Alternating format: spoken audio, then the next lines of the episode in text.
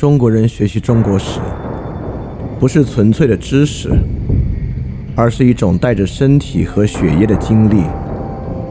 因此，历史的晦暗与光明，对我们并非比喻，而是实际的光与暗、乐与苦。但身体需要百般感触，失去风雨，植物亦无法生长。因此。沐浴历史中的光与暗，才让我们今日的苦乐得以接入巨大的历史身体，流入历史的血液。这会给我们全新的事件和全新的理解与全新的道路。饭店二点零第三章：中国历史与思想史综观，接入历史的身体。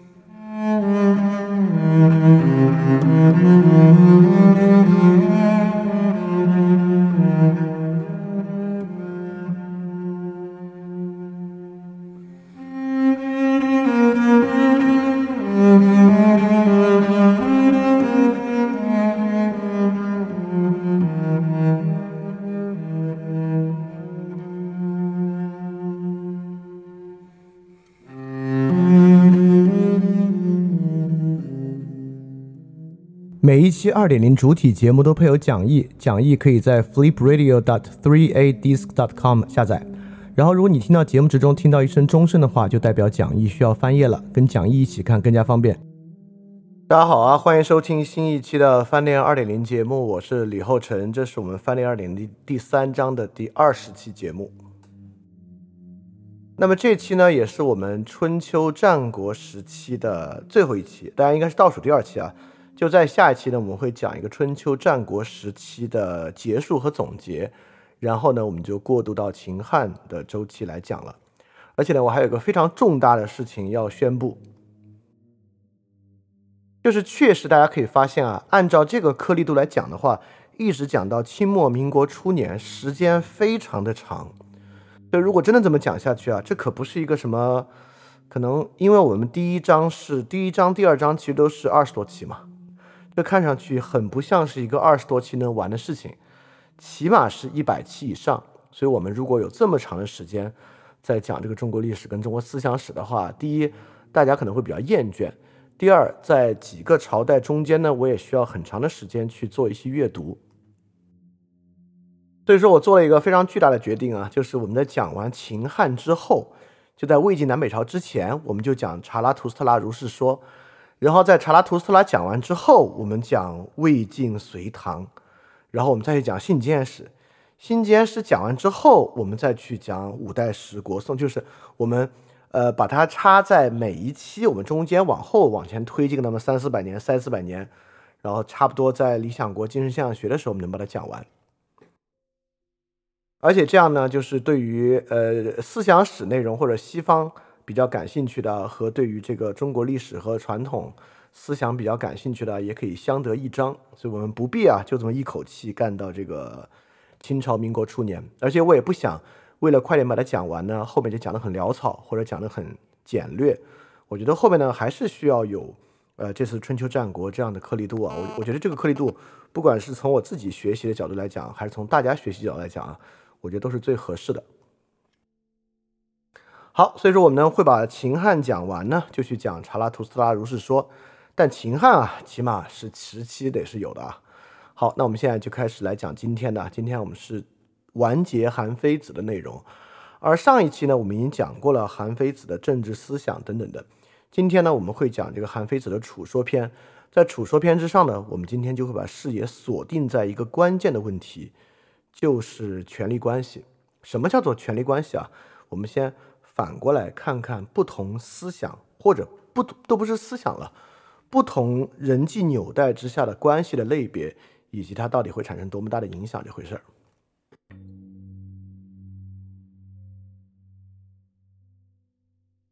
我们回过来想一个文化的要素啊文化要素呢我就认为其中一个核心就可以落实到人与人的关系之上。就是因为不管是什么样的文化这个文化最终落实在社会之上，都会落实在最基础的社会元素人与人的交往之中。我觉得这个是一个比较重要的转变，因为我们过去谈到文化，很容易把它变成一个艺术化、文学化的东西。我们说一个国家的文化。小到生活之中，我们很关注类似餐饮、呃住宅、呃建筑等等要素。我们更愿意关注像音乐、诗词、戏曲等等的要素。但实际上，文化，我觉得如果落实到我们不从一些显性的外观和现象上去看待它，可能对于文化的理解这个事儿能够有更加实践的东西。所以今天这一期我们讲权力关系啊，也是希望透过这个视角，对于文化的实质或者文化如何构成。文化构成要素这一点能够有些探讨，就我们避免探讨文化的时候，总是用一些很高屋建瓴，或者用一些呃离生活比较远、属于小众群体的艺术文学要素来探讨文化。不管它是一个多么宏观的巨大计划，就像法家对吧？我们说荀子、韩非子，法家想构筑的是一个非常巨大而宏观的社会计划。但这个社会计划就像我们之前说，这个社会计划最后必须落到吏治上来完成，对吧？也就是说，这个社会计划不管多么宏大，它必须落实到最基础的人与人关系之上。更不用说儒家就是直接从家庭秩序做一个模板、做一个范本，推之推恩出去，形成全社会秩序。所以说，我们可以在这里讲啊，一种文化模式，某种程度上呢，就是一种人与人之间关系的模式。比如说，儒家想象啊，人与人的关系是什么样的？人与人的关系呢，就像是家庭关系，家庭关系是儒家构想人与人关系的核心。那我们可以举一些别的例子啊，希腊文化是什么样的呢？希腊文化之中，人与人的关系是什么样的呢？其实是团体与团体的关系。我们可以说，儒家是家庭本位的，希腊呢更像是城邦本位的，甚至呢有比城邦更小的单位。我们之前讲把中国历史还给世界啊，讲希腊史，其实讲的挺比较详细了，大家就能知道，在一个城邦内部呢，起码比如说有亲民主的派系，有亲建主的派系，有亲贵族的派系，他们之间呢都会形成团体与团体的关系。这些团体呢，变到各个城邦的公共会议、法律判决等等地方呢，就会形成一个利益的团体。那么这是希腊文化的一个典型状态啊。那么基督教文化的典型状态是什么样的？人与人之间关系是什么样的呢？就我们可以说啊，这是一个信念本位的。这个信念本位所结成的团体是什么样的呢？它不是团体与团体了，它就是一个共同信念的团体内部。而且这个共同信念的团体内部，我们可以说它是激进利他的。也就是说，在这个团体内部，他们形成一个完全利他的秩序。这个呢，当然与这个宗教本身是有关系的。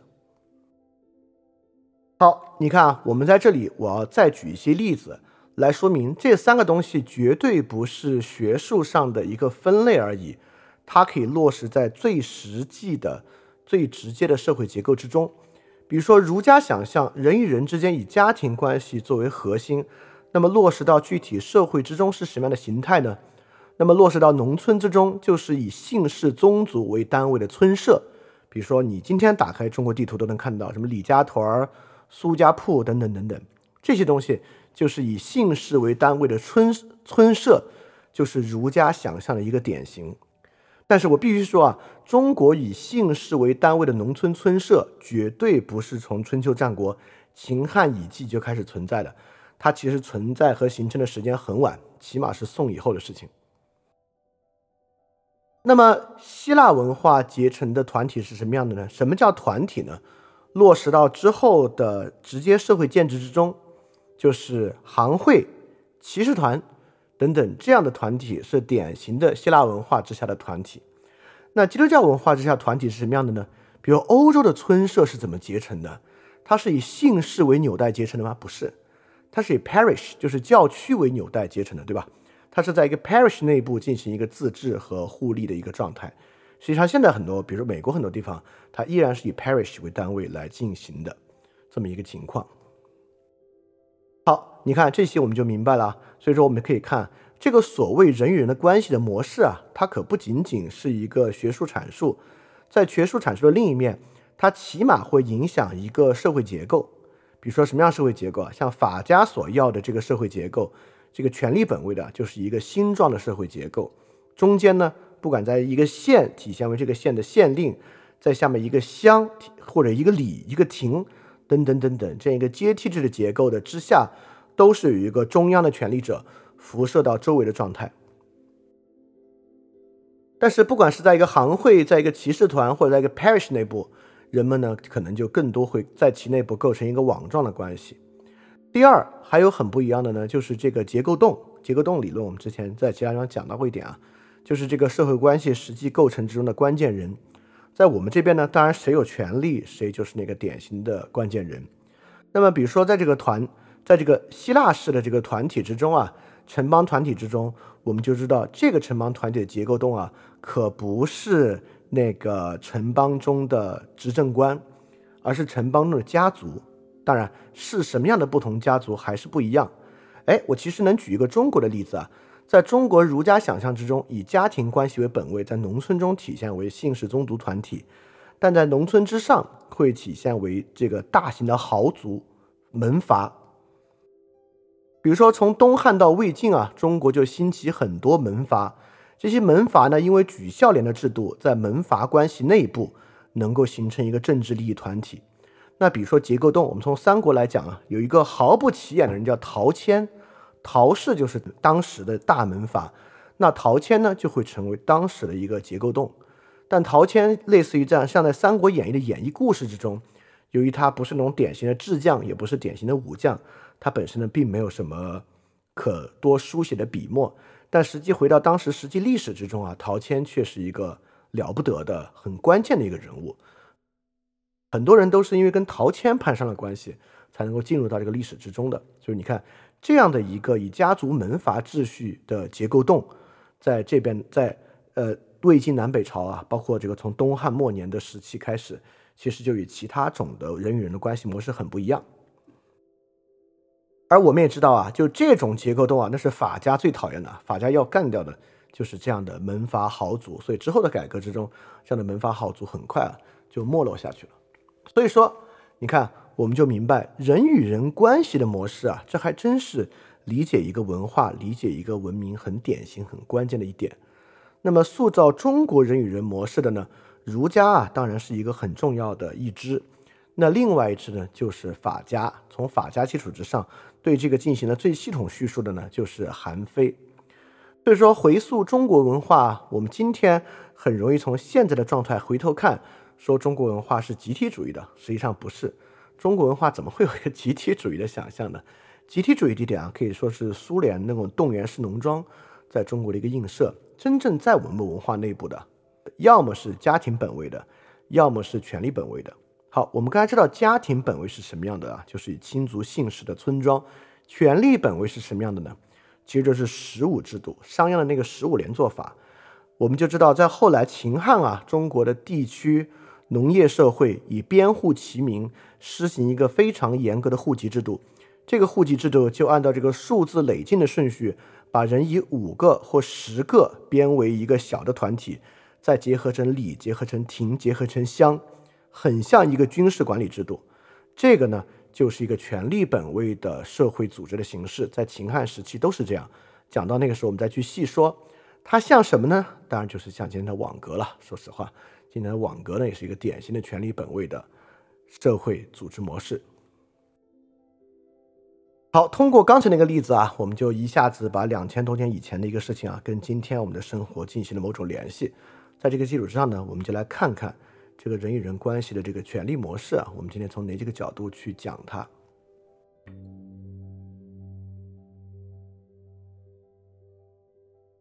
所以从此之后啊，在中国社会之中就有这么一组张力，就是因为这么一种家庭秩序和权力秩序之间的一个张力。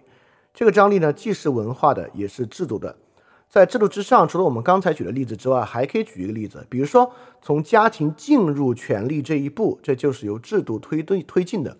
我们当时讲变法体系的时候，其实讲过啊，商鞅变法之中呢有一个强制分家的命令，就是一个家庭啊，如果生了两个男孩，这两个男孩成年之后是要强制分家的。如果不进行强制分家，他们就会要交额外很重的税赋。强制分家既是不让一个家庭在一个当地做大，也是能够有更多的人口去垦荒进行农业生产的这么一个考量。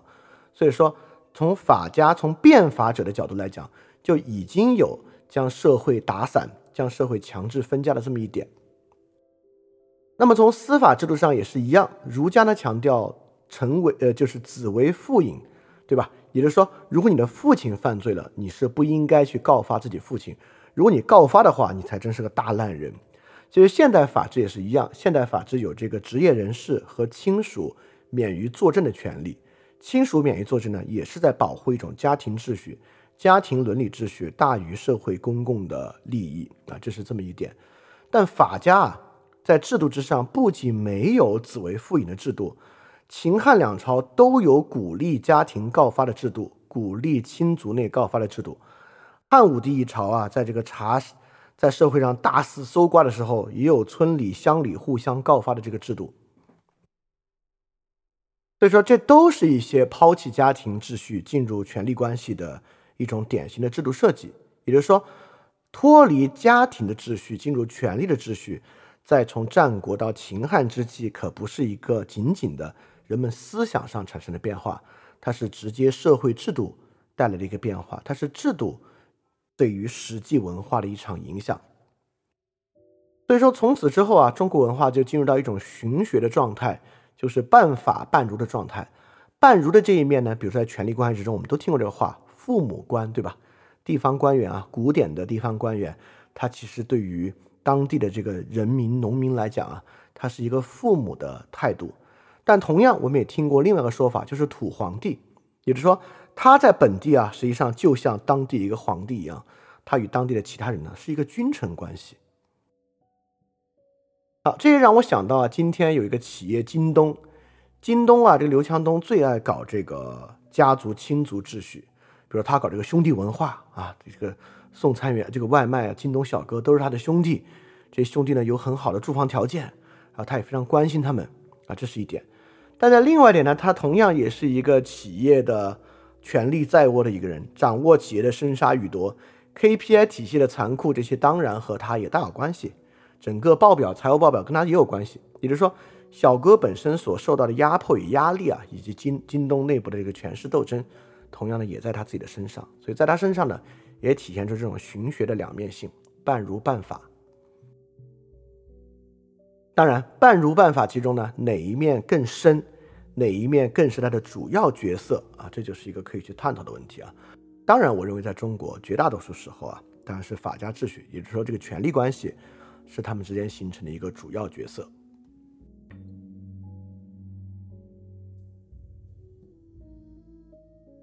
那么现在我们关键就要知道这个什么叫权力关系，权力关系是什么样的？儒家这种亲族关系，其实我们之前讲孔子或讲孟子的时候已经讲的很多了。这是一种人的责任、情感本位，超越道理、超越对错，一种权责交换的这么一个关系。所以儒家的人际关系呢，具有这样的一些特征。当然，这些温情脉脉的词汇不代表它是没有问题的。儒家这个方式之中也有情感的虚伪滥用，情感与社会关系本身也会导致变质。像汉朝举孝廉这个系统，本身最后就变成一个很荒唐的一个系统。情感本身也是可以虚伪的啊。就儒家这一套，我当然我认为它完全优于法家这一套，但我也不会认为它十全十美。那具体我们就要知道啊，法家权力关系啊，这个所谓的君臣关系是什么样的？具体看来，它是一种什么样特质的关系？我们仅仅使用君臣关系不好、不平等、压迫等等是不足以来概括它的。所以，我们今天为什么要来看这个韩非的《楚说篇》呢？就是要通过《楚说篇》来真正进入这种权力关系的细节，来看这么一种权力关系是如何建立起来的，它具有什么样的特点。当然，同样，今天这期节目讲听到中间啊会有大量跟你现在所经历的生活有很高的关联性、相似性。或者你能找到一些渊源的部分。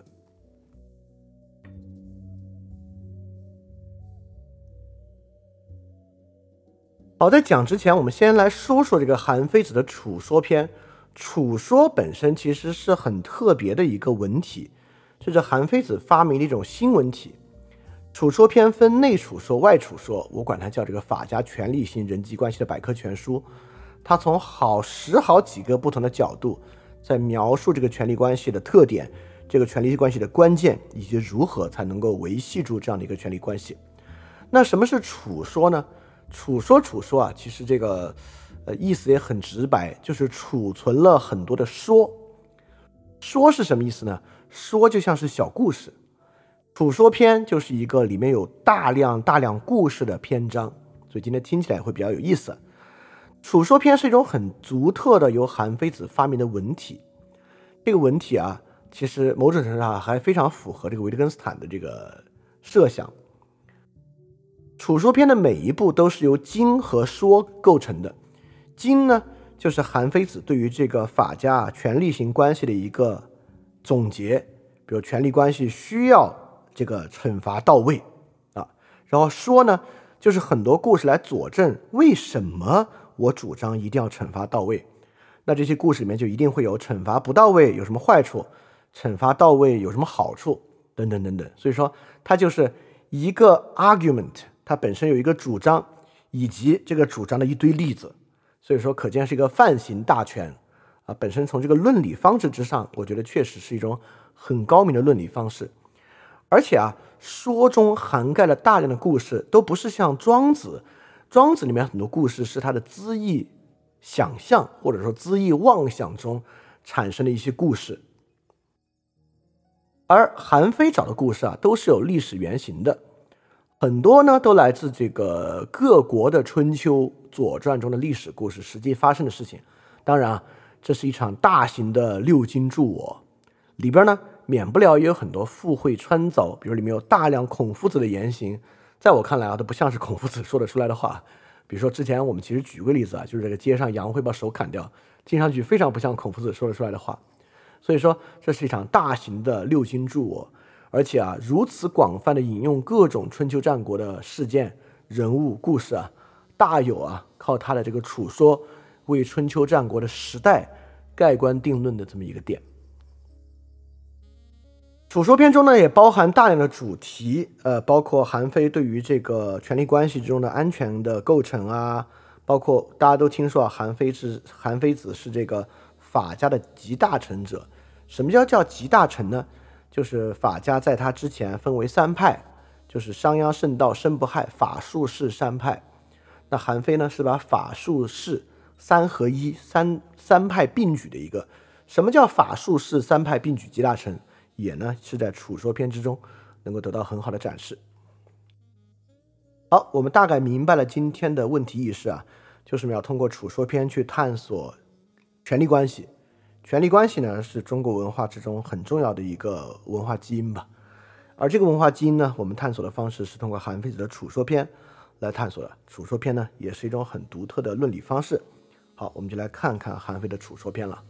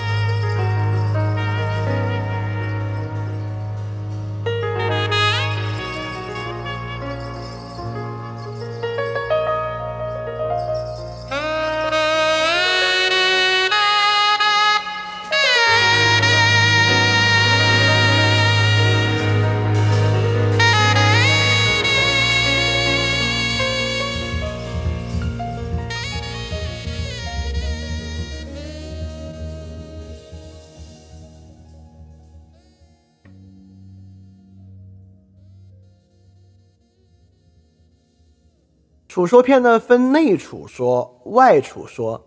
这个内外之分呢，大概内就是很特别的指向君臣关系，外指向这个君不仅在君臣关系之中，它与整个社会、整个国家管理关系之中的一些法家的道理。当然啊，韩非那个时代，你也可以想象他的论理水平本身没有那么严谨，所以外楚说里面其实也有很多跟这个君臣关系相关的部分，它本身并没有分得那么开。这本身呢有当时论理水平的原因，也有可能呢有后面这个书籍编纂产生的原因。就是说，《韩非子》这种书啊，都是经过后世的人编纂的。编纂过程之中呢，因为之前文本的一些散失散佚和编纂人水平啊，可能都会出一些问题。比如说《楚说篇》之中有很多说，明显啊跟那个楚跟那个上面上面上面那个经没有什么关系。就上面经说的意思是一回事儿，下面说有一些是，比如说下面说有六七个故事，里面有一两个故事没看出来跟那个经有什么关系，甚至有一两个经跟下面说几乎完全脱节，完全没看出来下面这个这些说跟这个经有啥关系。当然可能是我水平所限没看出关系啊，反正从我自己来讲啊，真的有一两个我是完全没看出来它里面有什么关系啊。但绝大多数这个说举的例子啊，还是与那个经它的主张，呃，关系很密切。好，我们就来看内储说上，内储说上呢，分为七种方法，就是七个君主不被臣下蒙蔽的方法。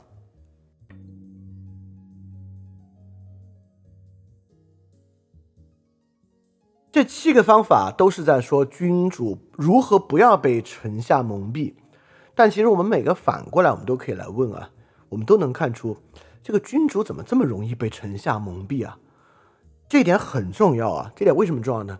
通过这点啊，我们其实是在看出权力关系的脆弱性。权力关系是一个看上去很强有力的关系，强有力本身是法家主张很重要的一个实力，就是一个利益。法家构成的秩序是一个极其强有力的秩序。但这么强力的秩序在中国历史之上却治乱循环，而且治乱循环啊，就是出的问题如此之像啊，很大程度上就来源于法家构造的权力关系的脆弱性。所以，我们一一方面要来看韩非论述啊，这个君主如何不要被蒙蔽；第二方面，我们就要去分析君主怎么这么容易被人蒙蔽啊。在韩非列举的七种关系之中呢，有这个。众端参观，必伐名威，信赏技能等等等等，一会儿我们都会细说啊。这七种关系，我们首先就可以来分析一下啊，就是我刚才说那个问题：蒙蔽为什么这么容易发生呢？蒙，也就是说，你看我们平时生活，当然我们也怕被人骗，我们也怕被人蒙蔽，但其实，在我们生活之中啊，尤其是商业关系啊，比如说你在这个外卖送餐软件之上点餐。或者去一个大城市的酒店，你其实没有那么担心被人蒙蔽。你可以想象，你现在就可以想象一下，你为什么没有那么担心被人蒙蔽？谁在背后支撑着你不被蒙蔽这一点？包括你在淘宝上买东西啊，如果他真的那个店家，他的评论量比较大，价格又不是很便宜，其实很多时候还是挺有保障的。从科斯的制度经济学的角度，我们就要问。这么一个远距离、大规模的社会，欺骗是很容易发生的。为什么竟然欺骗没有在这个社会之中发生呢？而法家的君主怎么就他手握大权啊，生杀予夺，怎么就那么容易被人蒙蔽呢？这里面的原因是很多很多的，但这里面有一点，我觉得特别值得被我们关注。因为每次人们说到法家是一个奖惩体系啊，都有人把它与功利主义高度相关，认为法家与功利主义很像，都是在强调人的奖惩。比如说上一期之后，也有同学问到说韩非这个想法和修魔是不是有点像？我就说只是在最初的那个出发点，就是入手点，对于这个好恶感觉的强调上有一点像，到后面就完全不像了。完全不像，其中就有很重要的一点，在一个现代自由市场关系中啊，当然也是讲究实力的、讲究利益的、讲究奖惩的。很多人为什么不骗人呢？是因为骗人惩罚比较大。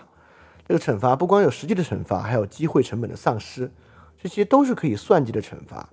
这点上呢，说奖惩啊有点像，但是在自由市场之中啊，绝大多数人都是按照自己的意志行事。也就是，我今天要吃这个，我今天要吃那个，我现在要找工作。虽然我们对工作多有抱怨，我说这个老板太傻逼了，或者老板太坏了，但不管怎么说，你还是有自由选择工作的权利。跟这个蒸发徭役去修长城啊，去戍边，感受应该是非常不同的。但权力关系跟这个完全不同，权力关系需要多数人按照少数人甚至一个人的意志行事。虽然它也是一个奖惩体系，但我们从一种组织结构的角度啊，和我们社会这种商业是构成一个网状的结构嘛，每一笔交易形成一个网状结构不一样。权力关系啊，就是一个严格的星状结构。就是皇帝和他的臣子们，所有臣子们都要按照他的意志来行事，所以这一点就非常的不同，而这点与他被蒙蔽呢关系其实就很大，就是因为在整个社会的商业网络之中啊，我们是一个多对多的关系，多对多加上信息流通，我们每个人的经验都被其他人所继承和看到，不是每个人啊，绝大多数人的经验累积在各种计分啊规则之中，被其他人看到。所以蒙蔽起来呢没有那么容易，但在一个一对多的所有人都服从一个人意志形式的环境之中，他们这种巨大的不对称性就会导致蒙蔽很容易发生。而且从这一点啊，一定要我们可以再次看出，法家之法与今日法治之法可是完全不同的事情。今日的法治从来没有要多数人按照一个人的意志行事。而今日的法治体系本身和商业体系很像，它本身呢是一个网状的关系。当然，尤其是这个海洋法系国家，更像是一个经验构成的网络关系。但法家的法可完全不是那么一回事儿。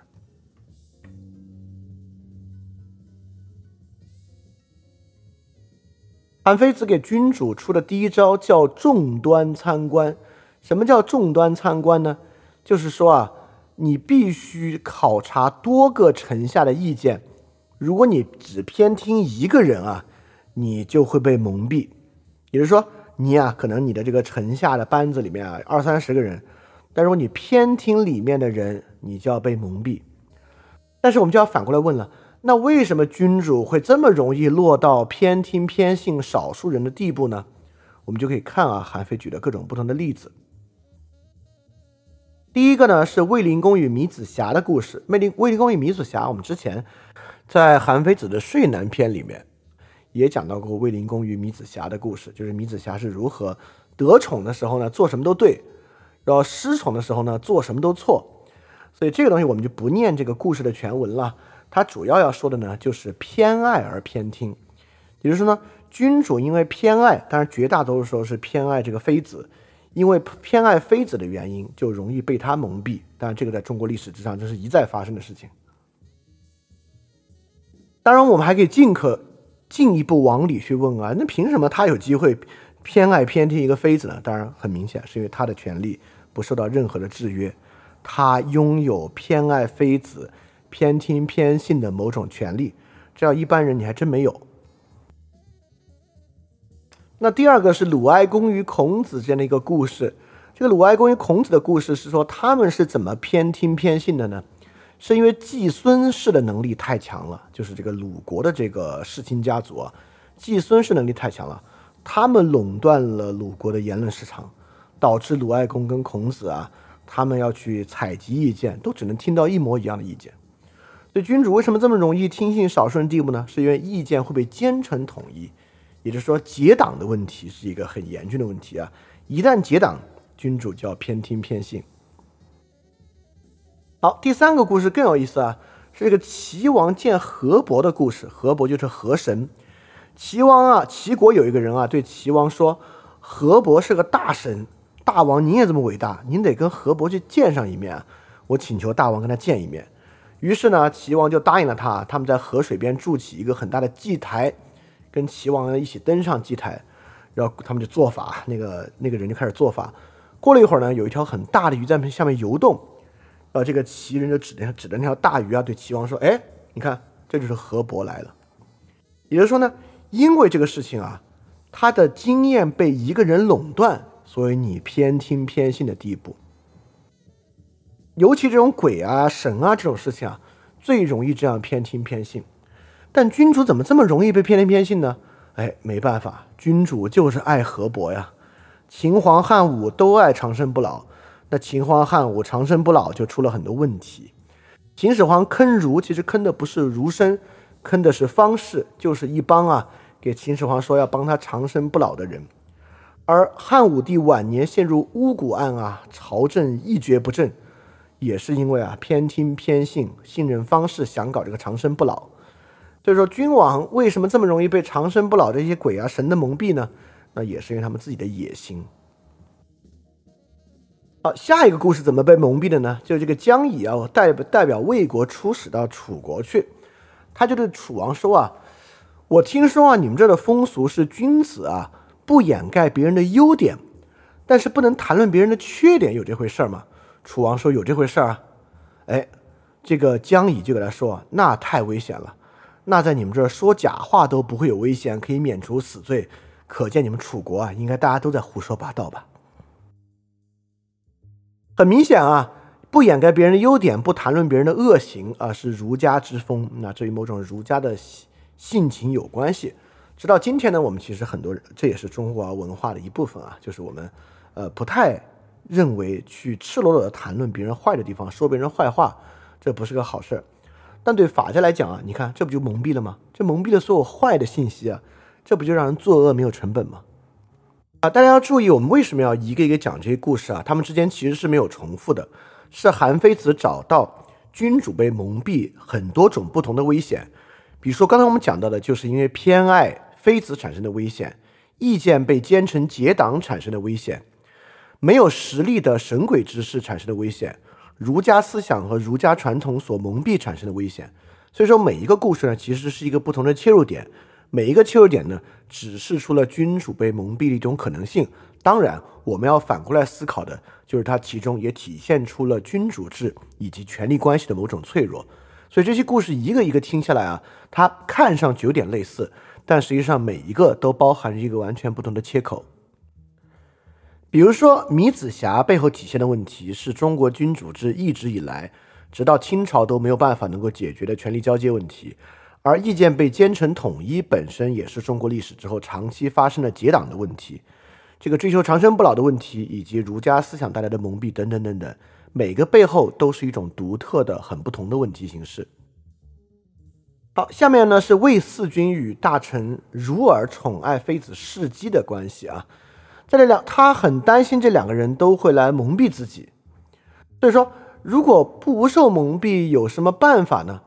啊，他的办法就是必须使地位卑贱的人能够去议论那些尊贵的人，也就是说，人啊不为自己，不为地位比自己尊荣尊崇的人去隐晦，上层呢不会蒙蔽下层的意见，这个呢肯定是指向过去的贵族制，就是春秋的贵族制，那肯定下层是没有权利能够议论上层的，但对于法家君王来讲啊，最好下层人啊，他的亲人亲属之中。有人啊肯在我面前来说出他的坏话，因为这些人离他近，最容易知道他的坏处。所以，如果我们打破这种贵族的传统啊，就是下层不能议论上层，哎，那我岂不是就不容易被蒙蔽了吗？好，最后一个呢是著名的典故“三人成虎”的故事啊，就是说谣言带来蒙蔽。好，就不不多说了。哇，可见啊，你看，这是第一条，我们就能看出啊，这个《韩非楚说篇》它的论理风格。首先呢，就是那个“经”，这个“经”的部分呢，就是这个“官听不参则臣不闻，所有门户则臣拥塞，听有门户则臣拥塞”这么一个，也就是说，它的一个顶级的原理，就是君主考臣考察臣下的行为言论，如果没有其他的参照的话，就不会知道真实的情况。君主如果偏听一个人的话，那么臣下呢就会蒙蔽君主。接着呢，他就会举很多的例子，讲很多的故事来佐证这句话。这就是楚说它本身的特点。好，我们这么一看，我们发现这个君主还真是有这么多种不同的可能性会被蒙蔽，那还真是很容易被蒙蔽。那反反过来我们想想啊，今天我们这种现代的社会，我们是怎么破除信息的蒙蔽的呢？当然，我们这边破除信息蒙蔽最好的方式就是开放的言论市场。一个开放的言论市场，让我们能够监听，对吧？我们是靠监听来完成的。哈，那我们就要来问了：那君主为什么就不能接受一个开放的言论市场呢？一个开放的言论市场，不就可以让他不被蒙蔽吗？但很显然，君主是绝对不会接受一个开放的言论市场的。这是为什么呢？我们之后看，韩非在之后有说。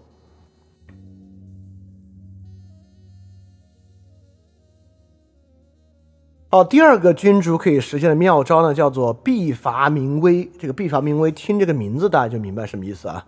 就是君主如果太仁爱，你这个罚的不狠啊，你的威严就建立不起来，你就要被臣下所害。那他举了很多例子啊，我举我讲里面的几个。也就是君主为什么会这个仁慈仁爱呢？第一个啊，就是这个把这个灰啊，行气灰于街者，因之法。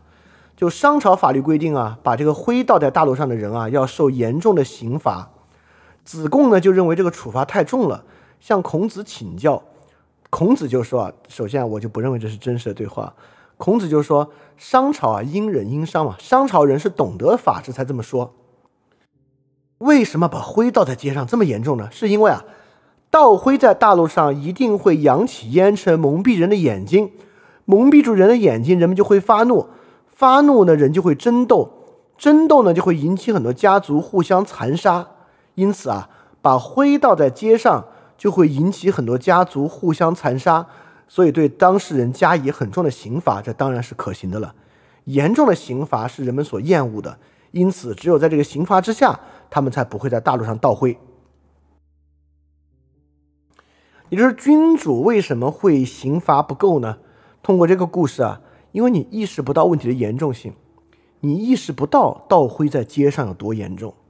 当然啊，如果我们每件事儿都以这个蝴蝶效应来推演的话，那几乎人做任何行为啊，都可以狠狠的罚他，因为都会产生很大的危机嘛。所以听上去一点都不像是孔子说得出来的话。我也不认为是，因为《楚说篇》有非常多孔子的段落，里面绝大多数多数跟我在《论语》中、在《礼记》中所认识的孔子，在《春秋》中所认识的孔子都完全不同。好，这是第一点啊。所以君主如果意识到这些小行为有多严重，他们就会狂罚他了。第二，这个商鞅为什么也要轻罪重罚呢？为什么商鞅要轻罪重罚？是因为重罪啊犯的人少。轻罪呢，犯的人多，所以说对整个社会危害来讲啊，这些很多的问题才是真的对社会造成真正危险的问题。所以说啊，我们的主要目的是要去遏制那些轻罪，因为重罪真的人太少了。比如说这个杀人，一年能有几个杀人啊？但比如说盗窃、侮辱、斗殴、辱骂，可能很多啊。而这些杀人，绝大多数人都遇不着，对吧？对于绝大多数人生活秩序来讲啊，这些轻罪是真正的问题，所以说呢，就是要重罚这些轻罪，才不会导致问题的发生。所以君主为什么没有施行足够的惩罚呢？是因为没有意识到轻罪虽然轻，但数量多呀，所以对他们重罚是有道理的。我猜第一个啊，那个蝴蝶效应啊，很多人会觉得，哎呀，这个没什么道理。但第二点这个啊，我觉得好多人心里已经快要接受了。好，第二点都能接受，第三点你一定能接受，就是鲁国国都曲阜失火，哀公很害怕，就带人去敦促救火。但是他身边啊，大家都去打猎去了，没有人想去救火。然后哀公就招来孔子说：“怎么办呢？”孔子说：“追赶野兽的人又没有处罚，救火这么辛苦，没有奖赏。”那当然没有人来救火了，怎么像？听着就不像是孔子说的话啊。鲁哀公就说啊，说得好，哎，重点是后一句啊。孔子说，事情这么紧急啊，现在其实来不及奖赏，而且啊，如果救火就要奖赏啊，那都来了，你把所有的鲁国的钱拿来啊，都不够奖赏救火的，所以我觉得只用刑罚就行。所以孔子最后下的令是什么呢？不救火的人啊，和在战场上投降的人同罪；追赶野兽的人啊，就是这样的罪行。所以说啊，命令还没有传遍鲁国，火就已经被扑灭了。这个故事在说啥？说的是惩罚成本远远低于奖赏这么一个很重要的事情。也就是说，为什么君主要依赖惩罚多过于依赖奖赏呢？对于奖赏成本高，惩罚成本低。因为奖赏啊，你就要奖励绝大多数那些符合这个行为的人，因为做坏事的人总是少数嘛。所以说，要拿这个钱去奖他们，不如把这个钱的成本拿了去罚那些不做的人。这么来做，其实是最省钱的方法。所以说啊。君主要依赖惩罚，要更多大大的惩罚。好，第四个故事也很有意思啊。陈欢啊，对齐陈欢是个臣子啊，他对齐王说：“大王您太仁慈了，你对人啊心不够狠。”齐王说：“这个仁慈不是好事吗？”陈欢回答：“仁慈是臣下的美德，不是君主该实行的。什么意思呢？是因为臣下没有权利。”他要是不实行仁德啊，没有人能跟他一起谋划、一起合作。他要不仁德的话，其他人就都离开他了。但是君主，你根本没有必要仁慈，你有的是钱奖励，你有的是方法惩罚，你干嘛要去仁慈呢？仁慈是那些无权者做的事情，有权啊，你就用你的权利就行了。你要不用你的权利啊？真正的在你身边用权力的有权者，像什么田氏，最后呢叫代齐。所以你看这是什么意思啊？仁慈是无权者的美德，就像之前上一期我们其实提到一个韩非的观点啊，诚信是无权者的美德，只有无权的人才要求别人诚信，有这个诚信的道德，有权的人根本不要这个，谁敢骗我，我杀谁，我看谁敢骗我，对吧？我根本不要求别人有道德。我要求别人怕我就行了，所以说这就是仁慈是无权者的美德，君主只需要使用惩罚就行。好，这是第二个安非啊给君主的这个行法家之政举的例子啊，必伐民威啊，所以说当然如此说来，那我相信大家可以在心里想想啊，真的，你听了韩非这些之后，你尝试反驳他一下。轻罪重罚有什么坏处啊？你看这个犯轻罪的那么少啊，而且一重罚呢还可以维持安全，为什么不要轻罪重罚？这绝对不是一个简单的问题，这不就是两个月之前我们刚刚讨论过的那个巨大的问题吗？这不就是那小花梅的问题吗？对吧？轻罪重罚有什么坏处呢？我在各种不同的评论区啊，像我这样提问的人绝对超过十个人。他就说，反正这些人也有罪，而且人数也不多，重罚他们对社会到底有什么坏处呢？哎，这是个很重要的问题啊！大家可以先在心里想想，因为如果你想来想去发现没有什么问题，那那要么说明法家传统根深蒂固，要么我们就很难摆脱一个重型社会了。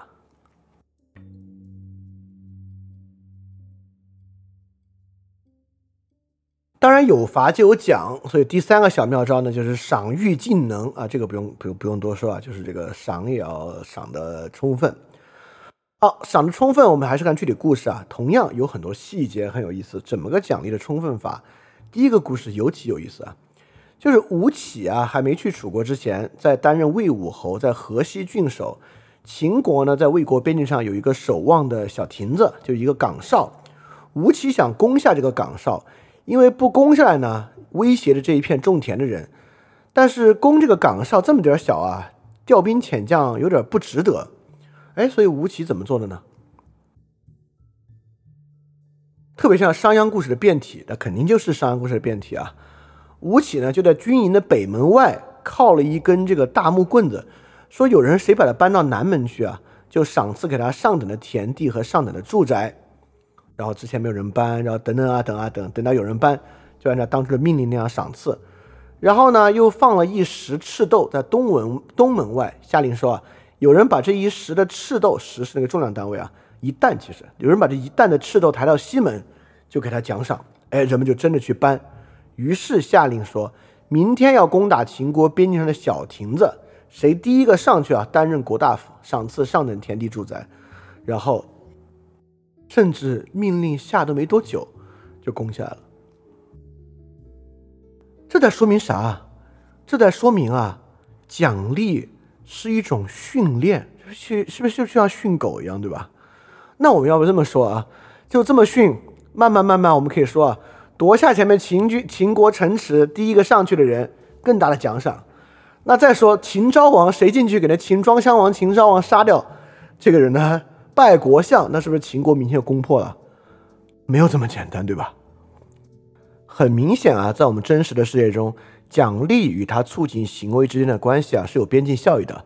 随着那个行为越来越危险，从搬一根木桩子到搬一担赤豆，到真的上阵打人啊，随着那个事情本身越来越危险。增加奖励对它的激励作用，它的边际效益就会大幅的下降。这本身呢是奖励的问题啊。所以说，当然在韩非那个年代，你希望他们能够想出边际效益这样的事情是太难为他们了。只是我们今天看到这样“重赏之下必有勇夫”这种简单的法家逻辑的时候，我们两千多年之后嘛，既然有新的知识，就应该在脑子里面能够快速反映出哦，这种逻辑的问题是什么。后面的故事更夸张啊。都是这个奖励一到，事情就要成的。越王勾践进攻吴国，特别想激励士兵，怎么激励呢？哇，这故事，这这个故事，我就觉得听上去，我觉得跟韩非平时的论理水平相差太大，以至于我不敢相信真的是韩非写的。越王勾践进攻吴国，想要士兵拼命。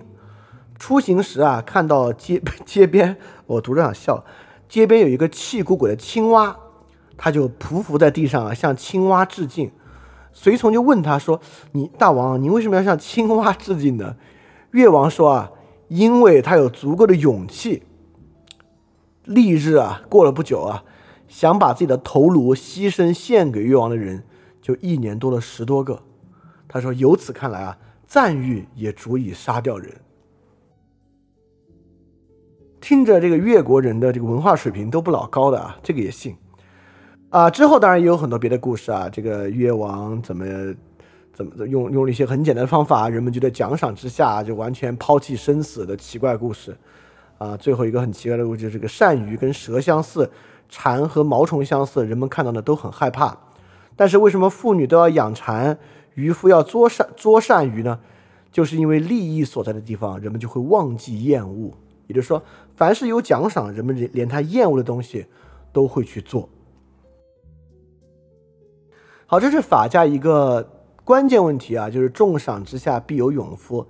但我我真的对这个问题极其怀疑，就是奖赏真的可以促使人做出一切行为吗？为什么有很多行为的做出行为，比如说见义勇为这样的行为啊，道德情感、道德冲动比奖赏强烈的多。也就是很多时候面临人们要付出生命的情况之下，你讲他多少东西都不行。当然，有时候也行啊，比如很多电影都在描述这样的故事，就是他家里的人急需用钱，所以他能够冒着生命危险给家人留下一笔钱，也是可能的。所以说，我们就要问：奖赏真的可以促进人做出一切行为吗？奖赏之外的道德、情感等等等等，到底是什么样的力度？我们去宣扬道德、情感的力度，本身是一种浪漫主义嘛？这些都是可以思考的问题。当然啊。在我们呃讲完韩非，包括这个春秋战国的这个总结中间啊，我会做一系列的 special 节目，把我们上一期和这一期韩非观点的很多背后的这个假设问题拿出来一条一条的讲，就是它到底有什么道理，我们怎么设想一种其他的方式。所以我在今天不会回应这些问题啊，但因为我觉得我觉得不回应就是这些问题大家都可以自己想想，很有意思的，你可以想想你的答案是什么。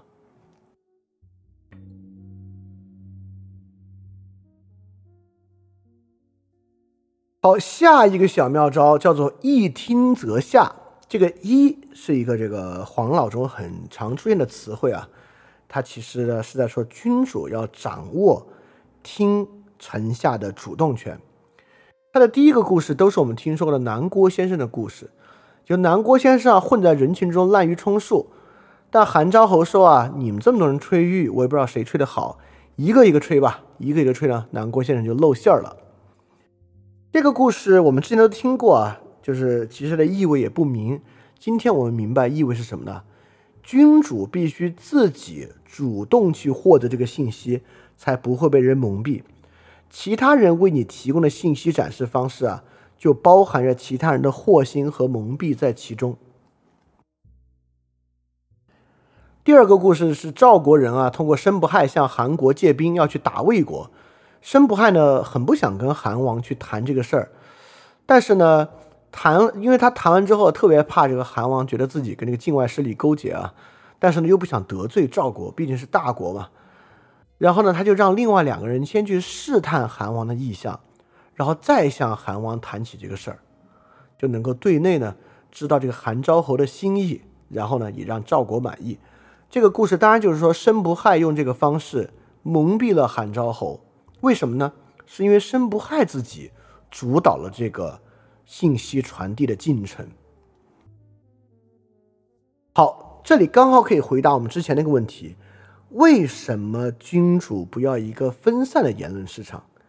君主为什么不要兼听而要一听？对吧？就是因为君主要在。每一个获得信息的时候都取得主动，这样呢才可以避免人们对他进行蒙蔽。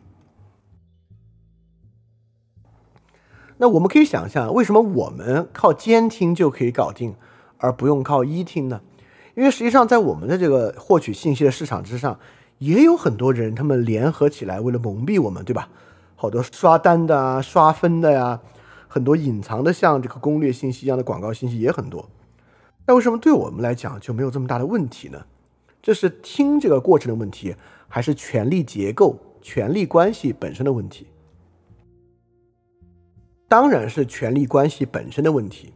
你可以想象啊，如果全上海或者你所在的城市只有你一个消费者，其他人会想各种不同的方式来蒙蔽你、来骗你，就是因为你所在的城市有如此多的消费者。他可以赚你的钱，不赚你的钱可以赚别人的钱，竟是因为正是因为这样的存在，其实让蒙蔽发生的可能性大大减少。尤其是针对一个人所做这种探知探听，没有必要来做这样的事情，因为是有选择的，这是一个很重要的原因。为什么我们靠监听而不靠一听？而君主呢，不能够相信，至少他们不敢相信自己能够有高质量的监听。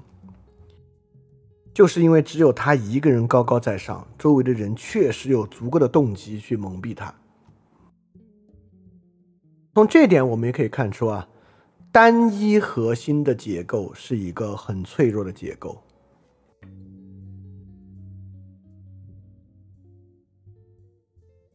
下一个小点子啊，叫遗诏鬼使。什么叫遗诏鬼使呢？这个就这这这从这个地方开始啊，就都是一些歪招了。他说啊，就这个君主啊，如果屡次召见一些臣子，让他们长久等待，但又不任用他们做事儿，奸邪之人就会感到害怕，像鹿一样逃散；派人去办事儿，又通过另外的事情来询问，他们就不敢弄虚作假。你会觉得这说啥呢？好，我们从具体的例子里来看啊。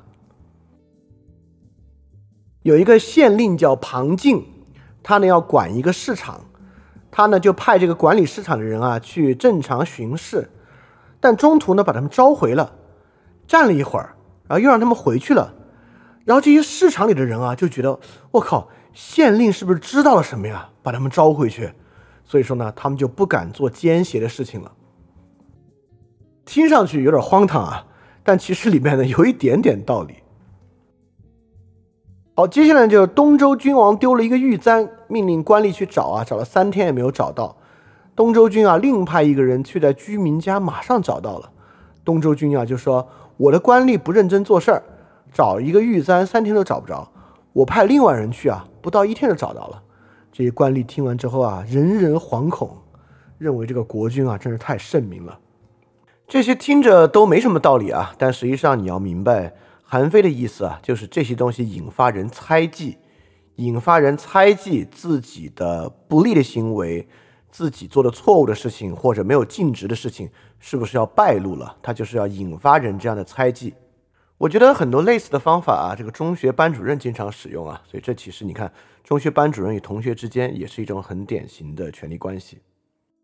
好，第三个故事更典型啊，宋国的一个太宰啊，就是他也是要去管一个市集，他就派一个庶子，就是他的一个庶出的儿子去市集上，回来问他说：“你看到啥了？”他说：“没看到什么呀。”然后他说：“嗯，不行，你必须说一个你看到啥了。”那个人就回答说：“集市南门外有很多牛车，非常拥挤啊，就人有时候都走不过去。”好，太子就告诫这个庶子啊，说：“不要把我们俩说的话告诉别人啊。”于是呢，他就召集市场的官员，责备他们说：“集市南门外牛粪太多了，你们在干嘛呢？”市集的管理员对于太宰竟然知道这么细节的事情，感到非常的惊奇，于是小心惶恐地对待自己的职守。我读到这些故事啊，首先的感觉不是说这些人有多聪明，而是说这些人有多累。就这些人为什么管这些事儿管得这么累呢？我还是要回来讲啊，这是这个权力关系的脆弱之处。这真是其与法治最大的区别。现代法治，我们用不着找一个权力核心，让他需要掌握这么多信息来驱使下人。在一个现代环境之中啊，如果南门外牛粪太多，住在南门的人自会告发；如果一个市场出了问题，在市场中被问发现问题啊，他的利益受损的人自会告发。告发的人分散式的、自主的在外面依靠一个定立的法律系统来完成就可以了。而只有在权力关系之中，一个人需要管理一切，才需要想这种歪招。去制造信息差，制造信息优势，以在这个信息优势之下，让其他人啊，为了避免恐惧，感到惴惴不安。但实际上，这种系统不管从其效率和稳定性上来讲，都很糟糕，很糟糕。权力关系需要营造信息差，需要靠这些歪招来营造信息差，但一个现代的制度就不需要。所以，这是我开始说的。我们既要去了解韩非出的一些招是什么意思，我们要反过来想啊，这本身体现出了这个权力关系的一种什么样的脆弱性啊？这个权力关系当然是有很强的脆弱性的。就这个遗诏鬼使这一招，嗯，最近其实有很多的例子。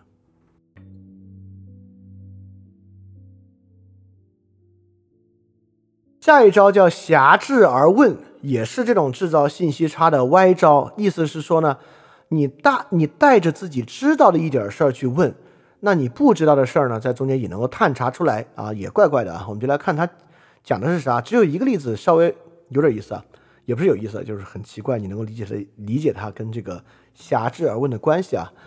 韩昭侯啊，就是握着自己那个假手指甲，古代人可能某种装饰啊，或者一种功能性的。假装掉了一只，找得很急切。他身边的人啊，因此要去剪掉自己的手指甲献给韩昭侯。韩昭侯呢，就用这个方式来考察身边的人谁对自己忠诚。另外一个更加荒唐，就是说普皮啊担任县令，他呢管他的这个御史啊行为卑鄙，但是有一个宠爱的妾。这个县令呢，就让自己的一个年轻侍从啊，去勾引这个妾，借此去了解御史的隐私。这、这、这是挟制而问吗？所以说，挟制而问这一节，其实我明白什么意思啊？就是君主如何去揭露别人的秘密。也就是说，不管是普皮啊，让这个侍从去探知这个御史的隐私秘密，还是韩昭侯啊，他促使自己的臣下。拿自己的指甲给他，其实呢，都是在造一个假的东西去探查别人的秘密。好，我们就要看啊，说明这样的一种关系啊，权力关系需要了解到别人的秘密才能够获得安全。当然，这样的关系是有的。我们在日常生活中也有一些关系，我们的惴惴不安，直到啊，我们恨不得要了解对方的所有秘密才可以。哎。但其实也有很多像我们每天要跟这么多人啊，在商业上、生活中打交道，很多时候我们也其实没有必要知道别人的秘密啊。也就是说，有很多情况之下，论迹不论心，这个社会和生活秩序也是可以正常运转的。也就是在这里，我一直在强调一个很重要的政治学科的观念啊，就是政治制度之间啊，有些政治制度显得很厉害，但有一个很重要的问题啊，就是这个政治制度的，就是用现代学科一点词来说啊，就是它的鲁棒性 （robust），也就是说它是否稳健。有很多政治制度很稳健，有很多政治制度呢不稳健。稳不稳健啊，就在看。它本身运行所需要的依赖条件是不是够苛刻？如果很苛刻呢，就不稳健；如果运行的依赖条件不那么苛刻呢，这个社会才能够保持真正长久的秩序。比如说啊，如果一个政治制度本身秩序需要啊让一个核心权力者知道所有人的秘密，它本身才能够保持秩序，那它的运转条件就太苛刻了，稳健性就会非常的差，因为成本就会非常的高。如果有另外一种制度啊，它就是论迹不论心，人们只要表面之上那个做到了，他心里怎么想没有关系，就能够维持秩序呢？那这样的社会呢就比较稳健。对，当我们看待呃社会制度、政治制度的对比的时候，这个稳健性其实是一个很重要的事情，就是说构成秩序的条件高不高？那么在儒家和法家之间。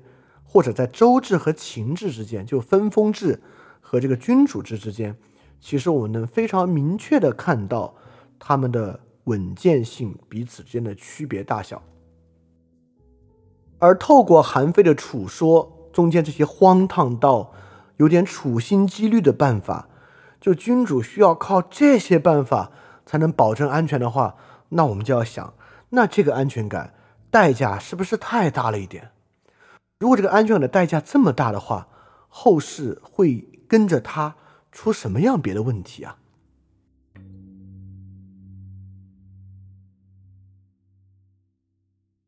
好，他第七章叫导言反噬，但那个导言反噬其实跟下面说的就不太对得上了，但没关系，我们就可以来总结啊。通过这个第一部分啊，就这七招，这七招呢，说明这个君主制构成的权力关系有一个很重要的点。权力关系啊，必须获得信息上的优势，才可以不被人蒙蔽。也就是说，被蒙蔽在权力关系之中，既容易发生，也非常危险。因此呢，韩非给的方法包括：第一，你不能听信少数人，你必须在多种人之间互相参照，来破除偏私；第二。你必须主动掌握信息，不能够接受其他人给你的信息，其他人给你的信息里面都具有蒙蔽和他们的目的。第三，你必须制造自己知道额外信息的假象，让其他人啊来猜忌你，诶，你是不是知道我们的秘密了？来害怕你。第四，你要造假和故意制造一些单向信息来对人进行控制。这是韩非子给的方法。也是希望君主可以使用这些方法来获得在奖惩之中信息上的优势。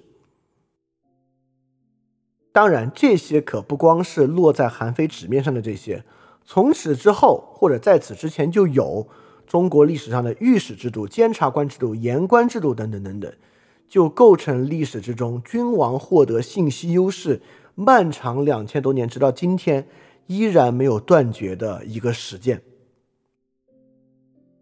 这个实践，我们就可以问：依靠分布式的信息和规则建立秩序，和依靠集中的信息，并且一定要获得信息优势才可以建立秩序，它各自的稳定性和代价是什么？我们甚至还可以具体来问：这个代价到底落实到谁身上？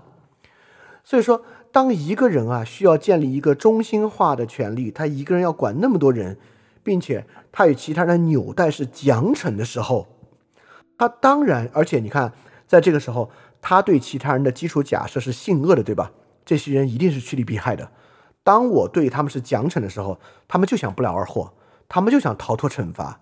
在这个情况之下，他当然必将变得多疑。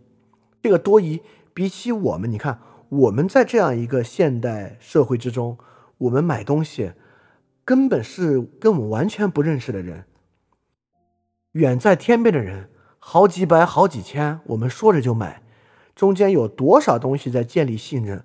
而君主与他的臣子们啊，是经常能够见面的人，却因为权力纽带而必然变得多疑。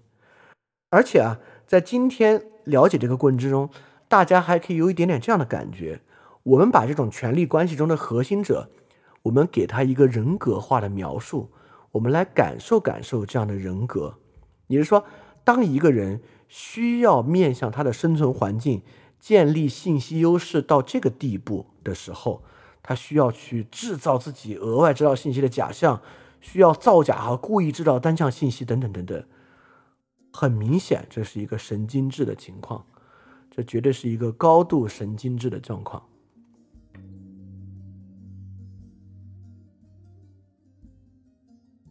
好，我们来看第二篇《内储说下》。《内储说上》呢，主要在讲这个君主一定要获得信息优势，才不能被人蒙蔽。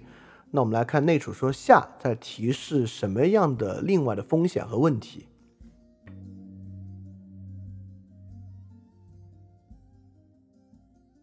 第一个危险啊，就是君主啊遇到的危险叫做权界在下，意思呢就是说啊，重大的权势是君主独有的。臣下就像是君主重大权势下控制的鱼，鱼离开了深潭啊，离开了水，离开了湖，就不能够再再得到湖水。但如果君主的重大权势落到臣子的手里，就不可能收回了啊，这就是一个很严重的问题。赏罚是君主最重要的武器，君主是用它来控制臣下。但如果臣下不幸得到了赏罚，那君主就被分权了，分权啊，太危险了。对他讲了一个故事啊，就田英担任齐国国相的时候啊，跟自己老相识见了一面，哇，这个老相识就因为跟田英见了一面啊，鸡犬升天，因此非常富贵，而且啊还可以赐给身边的侍从一些小物品，身边的侍从啊竟然因为这个人也得到了富贵，所以说啊，就这个老相识跟田英见一面都能得到这么多的好处，何况是君主。让臣下官吏得到他奖罚的权势呢？好，这后面呢讲了很多别的故事啊，我就不细说了。也就是说，第一，分权啊太危险了；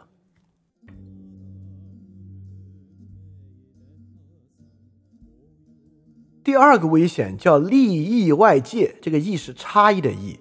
也就是说呢，这是韩非子一个很重要的假设啊。韩非子一直在假设人与人之间是没有共同利益的。他就说，君主和臣下利益不同，所以臣下没有忠于君主这回事儿，根本就没有忠诚这个事儿。因为臣下得到利益，君主就会失去利益。所以说，那些奸臣啊，招致外国军队来除掉国内的私敌，根本不是为了国家好，是为了他自己的利益。他们在外交事务之上提出很多建议来迷惑君主啊，说起来说是对国家好，但实际上都是要成全他们自己的私利。所以韩非子是很讨厌纵横家的啊，韩非子从来不相信君臣有共同的利益。好，他举了很多例子啊。第一个例子呢是说，这个魏国有一对夫妻啊，向臣民向向神明祈福，妻子啊就祈福说啊，希望神明啊让我自己没灾没病，能够得到一百捆布。但丈夫就说，你你怎么祈求这么少的财物呢？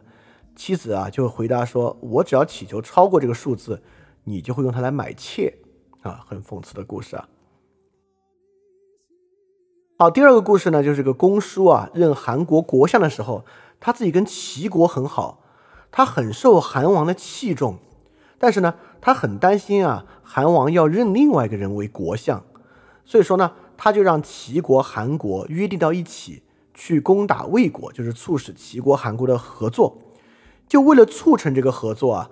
他趁机把齐国的军队引入到韩国的都城，借以挟持韩王，巩固自己的地位，重申齐韩两国的合约。也就是说，这个公叔他把齐韩两国的关系当做巩固自己朝中地位的手段，甚至不惜把齐国军队引入到韩国都城，来说明这个人虽然是国相，虽然做的事情看起来是跟韩国有关，但实际上都是为了自己。所以韩非举了很多例子啊，夫妻利益相对的例子，伤害君主和国家来获得利益的例子，臣职彼此勾结来获得利益的例子，来为了说明君臣之间是绝对没有共同利益的。好，其实我们也可以想啊，因为这个社会是具有稀缺性的，对吧？所以人跟人的利益很多时候就是有点相异的，而且很大程度上，其实我们平时买东西的时候，你要说的话，我们跟商家的利益也是相异的。我们多出十块，商家多赚十块，我们的钱就少十块，这些利益是相异的。但是为什么我们在生活中？做这么多和人利益相异的事儿，但是感觉没有什么危险呢。当然，一方面是我们跟其他人是有点共同利益的，第二方面，其实，在那个魏国夫妻这个例子之上是个好例子。下面的例子都有点怪，但魏国夫妻这个例子是一个挺好的例子。也就是说，如果妻子乞求更多的财物，这个丈夫可能用它来买妾。买妾为什么是个这么严重的事情啊？是因为夫妻关系啊，至少在这样的一这个故事中的夫妻关系之中，他们希望能够维持一个没有替代性的一对一关系。因此，一个人对于关系的破坏，对另外一个人是完全受害的。所以说，我们可以反过来看，我们可以再次看出权力关系的脆弱性。也就是说，利益相异，哎，sometimes 是这样的。但对于我们的生活，为什么利益相异不是个问题？第一，我们生活中啊，跟我们打交道的、跟我们进行交易、跟我们进行交往的很多人，利益都是相异的。但就是因为他们彼此之间具有替代性，所以这个对我们来讲不是个大的问题。第二，在我们的生活之中啊，很多时候我们跟其他人是权责对应关系，权责对应关系是有共同利益的。因为权责对应关系这种平等关系没有共同利益，你们没有必要交易，你们没有必要合作。所以说，权力关系啊，对这两点：第一，替代性；第二，对应性，都是彻底的破坏。第一，权力关系是一个单向的一对多关系，在这里面，君臣是没有替代性的啊，尤其是在战国可能还有啊，这个国家不要我就去那个国家。进入秦汉之后啊，上面那个。这个皇帝就一人是没有替代性的。第二，在法家的秩序中，跟儒家这种就是礼中的对应秩序不一样。法家四务求的就是一个完全单向的赏罚关系，在完全单向赏罚关系之中，他们是找不到什么对应性和共同利益的。所以说，韩非子这个假设利益外界就是这个利益相左相斥这一点，是一个真问题。但这个真问题并不像韩非所讲的性恶一样，能够覆盖到那么大的范围。这个问题变得如此尖锐，本身就是权力关系导致的。如果不在一个权力关系之中，而在别的关系形式之中，利益相异的问题不会变得如此尖锐。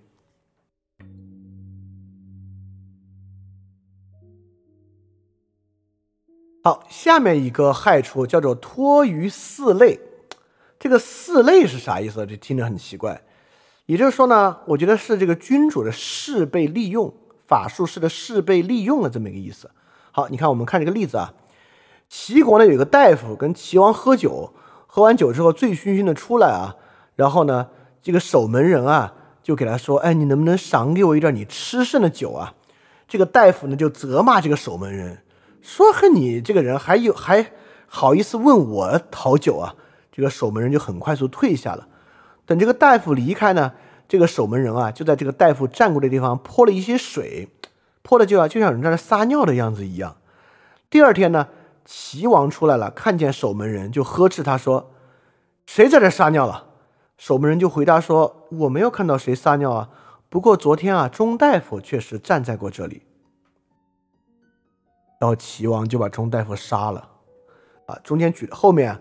韩非还举了很多例子啊，例子都是说，哎，大家利用了王的愤怒，杀掉别人的例子，包括有些很直白的，就魏国有个老儒生和季阳君的关系不好啊，所以说呢，就找个门客啊，把他杀了，这个人就来讨好季阳君，把老儒生杀了，为什么呢？说啊，我听说他和您的关系不好，所以替您杀了他。季阳君还赏赐这个门客。但实际上啊，跟这个老儒生有仇的就是这个杀手。这个杀手杀他对自己有好处，却假借这个季季假借季阳君的名义。所以你看，托于四类，就是说啊，这个君主的势被借用了，人们用他有点像借刀杀人。哎，对我觉得这个词用的好，就是说君主这个势容易被借刀杀人，以他的名义杀人啊，在今天的网上特别多，在今天网上很多啊私仇啊，都是以这个公家的方式被报的，为什么呢？这是垄断奖惩的必然结果，也就是说，我们可以想象啊，实际上这个社会应该对于人跟人之间的矛盾调解有属于他私人的办法，但如果你不给他那个办法，他又想解决矛盾，他就会找被垄断的奖惩渠道来完成。所以这也是法家之法与现代法治很大的区别。现代法治是要给很多人给予他们一个。捍卫自己权利和提出主张的渠道，而法家之法是要垄断一切奖惩，垄断之后就会出这样的事儿：人们以你的奖惩的名义去满足他们自己的私欲。好，所以韩非啊，马上列出了下一个呃，君主容易犯的、容容易受到的伤害啊，叫做利害有反。这个利害有反呢，跟这个托于四类很相似。这个利害有反呢，就是说，当君主遇到损失的时候，君主一定要去想，谁从我的损失里获益了。如果谁从我的损失里获利了，谁就是这个奸臣是坏人，就把他杀掉。啊，也就是这个托于类似的反向的一个操作。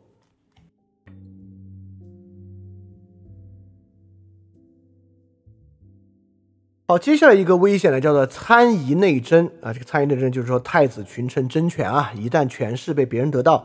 这个君主估计也会被杀啊！这个在中国历史上发生次数太多了。其实这个很有意思的情况啊，呃，之后我们可以做统计，我觉得很有意思的统计。我们可以看看秦汉之后，就是正常交权就立了太子，最后能当上皇帝的有多少个？应该数量非常稀少。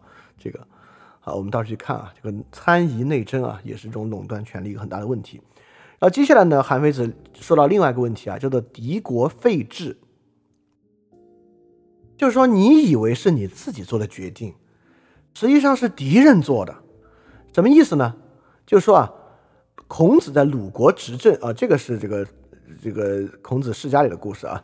孔子在鲁国执政特别好，齐景公为此很担忧，就觉得这个如果孔子在鲁国执政，鲁国太强大，对齐国有伤害啊，因为齐鲁两国交界嘛。然后李且啊，就对齐景公说啊，去掉孔子太容易了。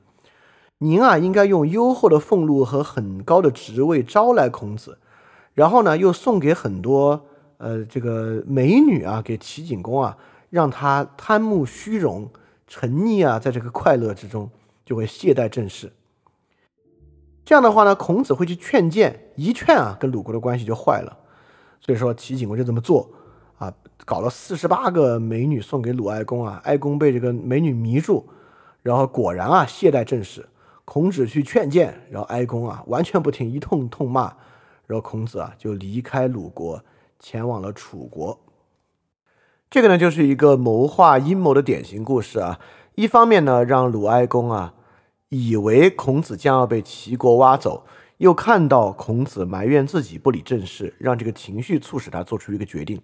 这个决定呢，哀公呢以为这个是自己做的决定，但不是，是齐国人让他做的决定。这个呢就叫敌国废制，就是你这个君主啊，你自己的奖惩已经受到了你敌国的影响了，被其他人侵夺了你的权势。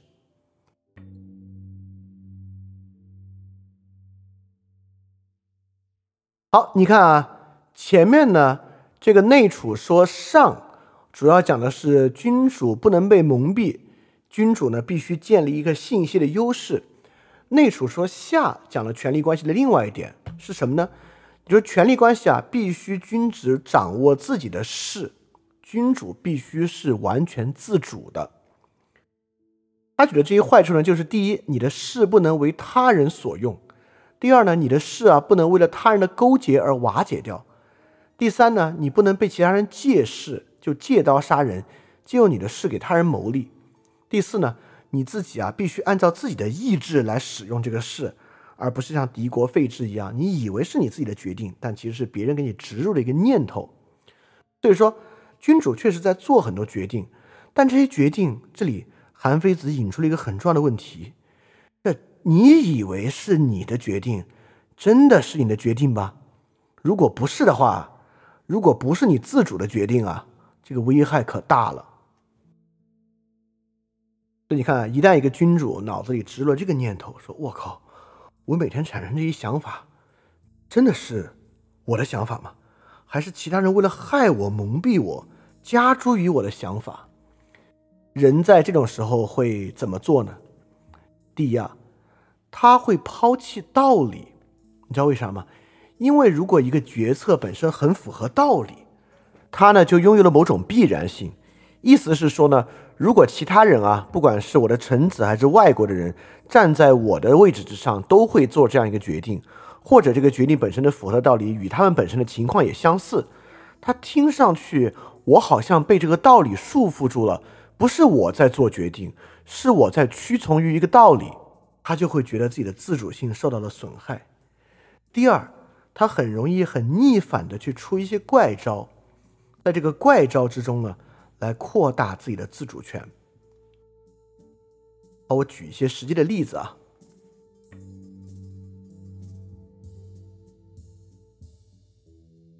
以下列举的都是历史上著名的勤奋的帝王，而且这些帝王呢，要么都是在开国之初，为了巩固和建立自己的自主性。创立的很多新制度的人，秦始皇、隋文帝、赵光义、宋太祖啊，明太祖朱元璋、崇祯帝、雍正帝，这是几个著名的，真是勤奋到不行的君王。我们可以发现啊，这些君王呢，极其强调完全自主，极其强调信息优势，以至于他们几乎每个人都发明了新的制度来巩固这一点。我们现在就可以发现，他们所处的地位和促使他们如此勤奋的原因是什么？当然就是权力关系本身的危险和不安全感。那么，为什么都是这种改革型的君主建立了好多新的秩序呢？就是为了解决君主的信息优势和君主完全自主这两个内储说中的问题。到时候讲到这里，我们就明白，你看他们是如何去控制信息的。如何去让自己完全自主的，以及以上这六位，当然还可以有更多人加入这个行列。以上这六位啊，他们的聪明才智带来了什么样的大麻烦？我必须说，这些人为了君主的信息优势和君主的完全自主搞出来的这些东西，对后世的中华文化都不是什么好事儿。所以，这些人并不是天生勤奋、天性勤劳啊。他们不过是所处的时运与权力关系本身的脆弱性和不安全感逼迫来做的，所以他们极其强调信息优势，所以他们一定会反对与厌恶信息的透明和交流流通。他们强调自主，因此呢，他们会反对与厌恶分权、对话与讨论。啊，上六者在这方面都大有共性。呃，我们甚至可以说，这些是对中国历史影响最重啊，可能坏影响最多的人就是他们了。而他们的这些动机，完全可以反向在内储说中来找到。因此呢，内储说提出两个很重要的点，提出了这个权力关系的两个强烈的脆弱点，就权力关系的稳定和安全依赖于君主的信息优势和君主世上的安全与完全自主，而这两者。都是神经质的，绝对是高度神经质的一种焦虑。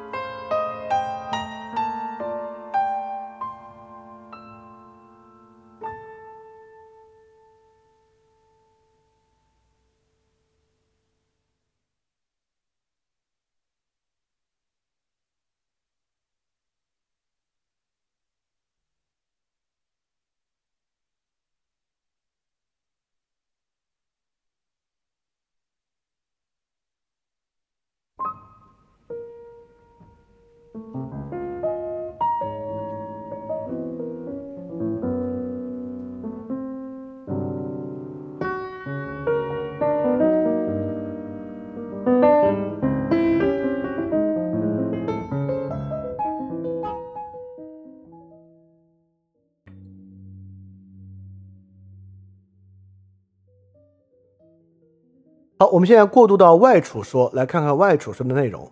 内储说呢，它是明显的写了七和六的，就是这是七个君主的要做的事情和六个危险。外储说呢要散一点，就外储说一定有四小章。这四小章的内容呢，相对来讲啊，篇目要散一点，并且韩非子并没有给每一个经都起个名字，它叫啥啥啥，就是经说经说。所以呢，需要我们来总结这里面讲的是什么内容。内储说呢，主要讲君臣关系；外储说呢，主要讲啊君主如何掌控这套奖惩体系。当然，里面也涉及一些君臣关系的内容。我们来看外储说提出了一些什么样的观点。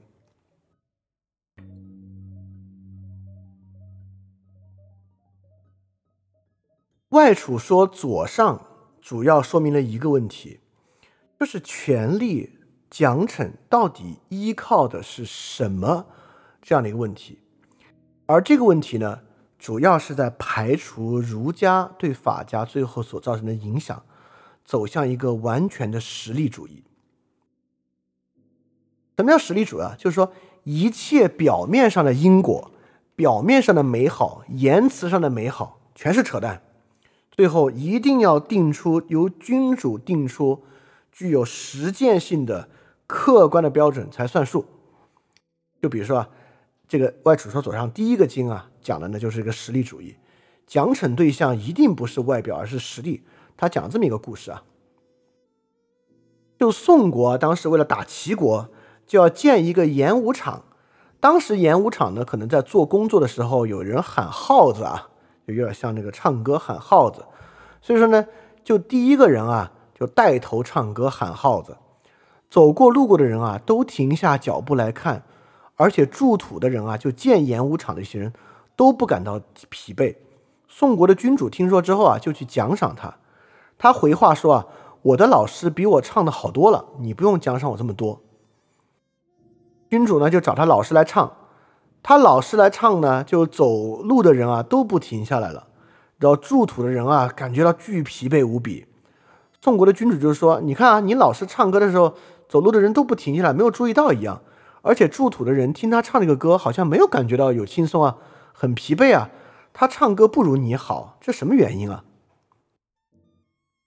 他就说：“大王啊，你去检验检验成效就行啊，成效就具体不说了。确实，他老师唱歌效果比他好得多。”也就是说，你看的这些现象，就是人有没有注意到我唱的歌，以及啊，夯土的人疲惫不疲惫，是不是受到了歌曲的激励，这些不算数。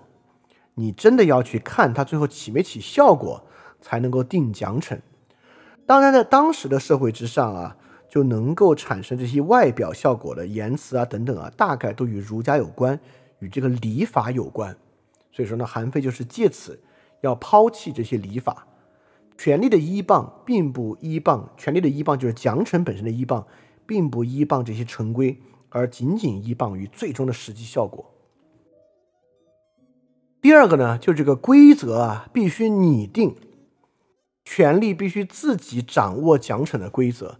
他的故事呢是说，刚刚磨好的利箭啊，闭着眼睛乱射，箭尖啊都会射中一些细小的东西，看上去可厉害了，但是呢。他们可能都不能再再次射，不能射中同样的地方。这个呢不叫懂射箭，是因为什么呢？因为你没有给他一个固定的靶子做目标。所以说，你给一个固定的靶子啊，才能看出人是不是真的善射箭。所以说，君主啊，如果你自己不设定靶子，你自己不设定一个目标，你就容易被这些虚华的言辞迷惑。你必须自己设定一个严严谨谨的目标，才能够让奖惩奖惩啊跟着你自己的意志来做。第四个呢，就是说奖惩要摒弃情感，情感道德带来的东西全是荒唐的啊，等等的，这个就不这个这个之前我们上期说，我就在这里不占用时间细说。第五点呢，就是你必须严格的仅仅依靠实力，就实际的利益，只要你追求实际利益以外的东西啊。马上就会得到巨大的误导。好，第一个故事呢是王登这个人啊，担任这个中牟的县令，给赵襄王上书说啊，这个中牟有两个人好厉害，你得提拔他们。赵襄王说好啊，你让他们来见我，我要任命他们两位中大夫。然后赵襄王的家臣头目就说，中大夫是非常重要的职位啊。现在第一，他们没有功劳，不能符合我们选拔的原意；第二，你也是只听闻他们的名声，也没有实际见过，为什么要提拔他们呢？然后这个赵襄王说啊，你看啊，我当时选王登当中牟县令的时候，是既耳闻又亲见的。王登选的人呢，肯定也是他既耳闻又亲见的。所以说啊，如果每个人我要提拔都要亲自考察，就没完了。所以王登看过就行。所以王登呢，就让两个人见赵襄王，赵襄王呢就任命他们为中大夫。然后中牟地区民众马上放弃了耕种田地，卖掉土地去追随那些搞私学的人，占了这个地区的一半。也就是说。你采用了错误的方式来任免人，马上就会让人脱离这个实力，去做一些你不想让他们做的事情，这样粮食就会减产嘛。所以君主必须严格按照功劳来进行封赏，不能够越级。还有很多，就比如说书相是一个闲人啊，陪这个晋平公坐了一会儿，晋平公和他商量事情啊，就是因为他很尊敬他。所以晋平公这个小腿都麻了、抽筋了，以至于啊，还必须在书相面前坐得很端正。所以晋国人听说之后啊，都说：“哎呀，这个书相真是有德才的人啊！”晋平公如此礼遇他，马上晋国辞官一半去模仿和效仿书相。也就是说，你礼贤下士啊，就会导致真正的官员啊，纷纷去搞这些没有意义的事情。当然，他举的这些例子啊都是他自己构造的一些蛮极端的例子。最后一点呢，就是说，君主不要想着自己给示范，你就是要靠奖惩。前面说了很多啊，比如齐桓公喜欢穿紫色的衣服，然后全国上下都穿紫衣，然后齐桓公最后不得不显出自己不讨自己讨厌紫色的衣服，才能够禁掉这个歪风。这种方式呢，是那种典型儒家道德模仿秩序的方式啊。这个方式在韩非看来就非常的愚蠢。他认为啊，如果你要禁止一种风尚和风气，根本不需要以身作则，以身作则呢，是你忘记了你最重要的手段。然后韩非就说啊，这个周国的国君也喜欢佩戴帽子下面的一个帽带，因此所有人都在搞这个帽带，搞的帽带还很贵，所以周国的国君就很担忧。身边的进士啊，就给他说啊，是因为你喜欢佩戴，老百姓才戴，因此啊，这个东西就变贵了。所以说周国的国君呢，就割断这个帽带出巡啊，国中的人就不戴了。韩非的评价就说：“君主啊，你居然不能下达一个禁令，以至于要割断自己的帽带才能够引领民众，这是侮辱自己去指导民众。也就是说，如果你君主你不想让民众跟着你戴这个帽带啊，你直接下禁令，谁戴帽带谁杀头就完了，不用搞这些。好，因此啊，以上所有这些都发现韩非在排除。”韩非排除君主做道德示范，韩非排除对于贤人的额外恩宠，韩非排除情感道德，韩非排除非实力标准化的东西，以及排除一切除了实际利益以外的现象。因此，权力关系的依傍是什么呢？权力关系依傍君主本人掌握标准的实际利益。听到这里，你会觉得。听着跟功利主义还是有点像吗？好，这跟功利主义有很大的不同啊。当然，它跟功利主义的想法有什么不同，本身也是一个很深很深的问题。但我我们今天也不回答，之后来回答。大家也可以去想，资本主义社会是一个纯实力的社会吗？很明显不是，对吧？不然马克思韦伯也不用写《新教伦理与资本主义精神》。资本主义的兴起不是一个实力化的，也就是说。我们今天有点想想象商业社会是纯实力性的，但其实商业社会真不是。你可以想象，如果商业社会是纯实力的话啊，不管是十九世纪的社会改良，还是今日的慈善体系以及社会工作体系、NGO 组织等等，包括我们之前介绍过的 B Corp 这些形式是如何嵌入到商业体系和资本主义内部，能够良好运转的。啊，所以说资本主义并不是一个实力体系，权力关系是真正实力的，实际利益的。所以说，实际利益的这一面，它的非现代性体现在哪里？这一面又如何与寻学的那个东西共融的？本身就是中国历史上很重要的一个话题和问题。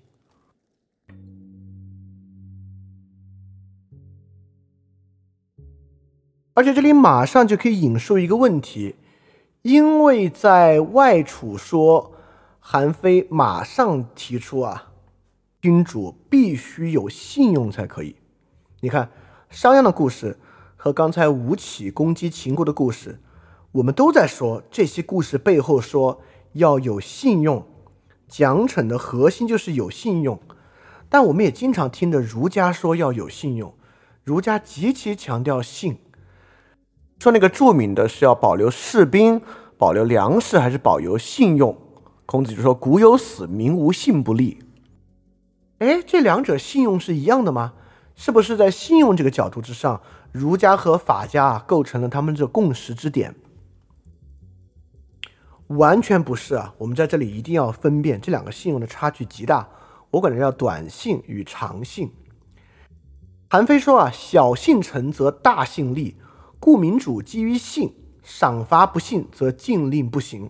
好，我们可或者我们也可以管它叫小信和大信，这就是区别了。法家讲小信，儒家讲大信。我们先说什么是小信啊？小信就是商鞅那个，我立个棍儿在这儿，你从东门搬到西门，给你多少钱？我今天要惩罚，只要你做了这个事儿，我就要一定要惩罚。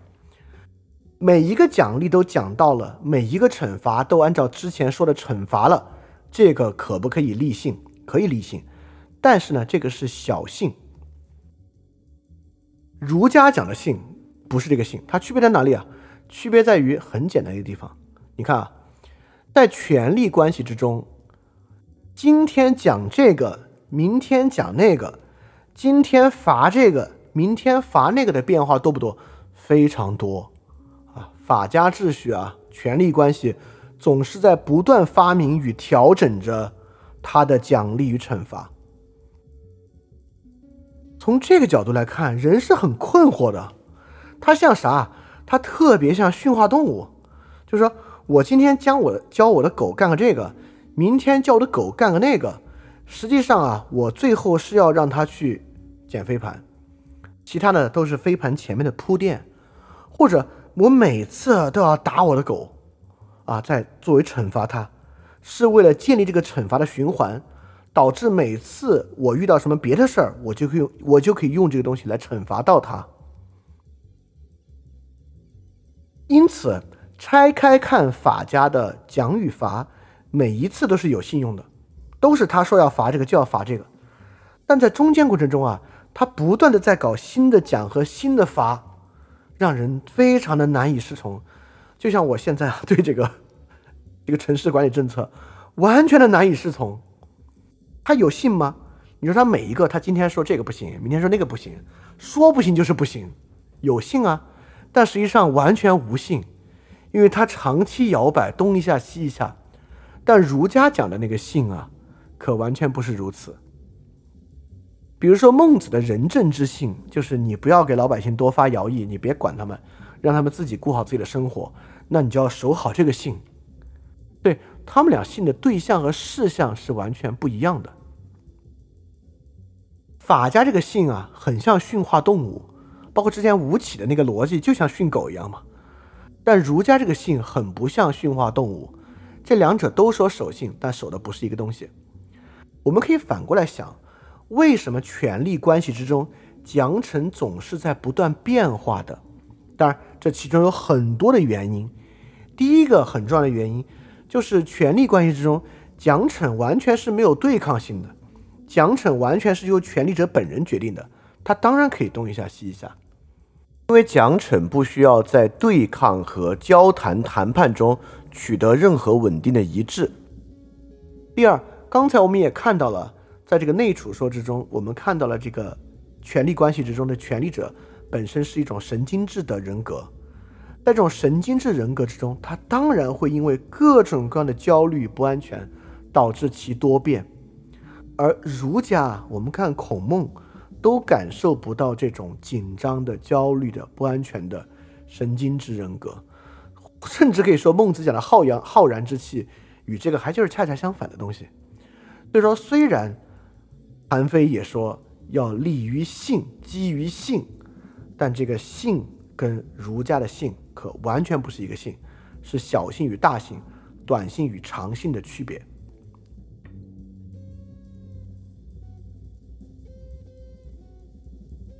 好，我们现在进入法术式的部分啊。这个法术式呢，就是我们讲的一个法家很重要的三个门类。这三个门类呢，虽然也也可以不这么分，但这三个门类确实比较好的呃，体现出某种法家的关注点和切入点。呃，你看我们之前的原则啊，这个权力关系是什么样的样貌？我们总结一下：第一，权力关系必须完全实力化，它必须完全基于实际利益，这是权力关系一点。第二点，君主必须掌握信息的优势。第三点。君主的决定必须完全自主。好，重要的就是这三点该怎么实现呢？这三点要保全、要实现，有没有一些角度？法家的法术是就是最直接的实现的方法。所以，我们从法术式三分之上也能够进一步去认识权力关系。我们也可以把法术式看作让权力关系可能的三个不同角度和视角。当然，我可以说其中的每一个都非常的残酷。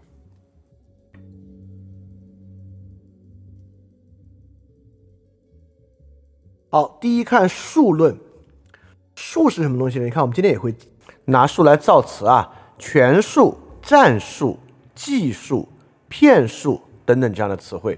因此，术呢就是一些具体的小的方法和策略，是法使用的一些外在规范。好，我们来看韩非子讲了什么术啊？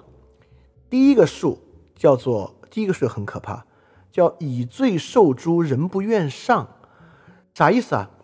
第一个术就是说，你看啊这个法家是个赏罚体系，而且啊，刚才在这个内储说，我们已经发现了罚多于赏，因为罚比赏成本低。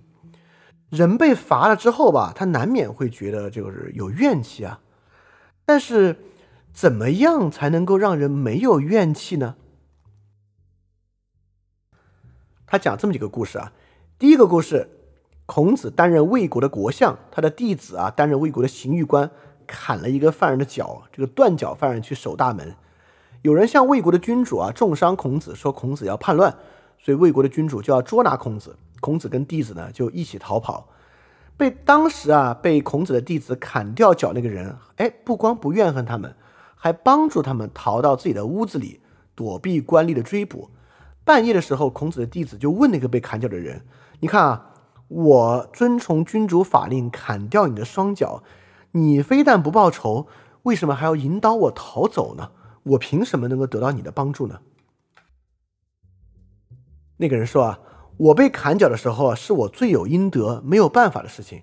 您当时是对我依法定罪，您反复推敲法令。”还要为我说话，看有没有机会免我的罪，这些呢我都是知道的。所以您把案子判下来定罪之后啊，您不是恨我这么做，而是您天生的仁爱之心促使您按法这么做。所以说呢，我对你感恩。好，韩非也解释孔子一句话，孔子就是说，会做官的人呢树立恩德，不会做官人呢树立仇怨。怎么树立恩德呢？就用这个衡量的方式，你一定要公平，也就是说，只要啊，你把什么叫公平啊？很简单，你把所有都犯这个罪的人以同样的方式惩处，这个就可以了。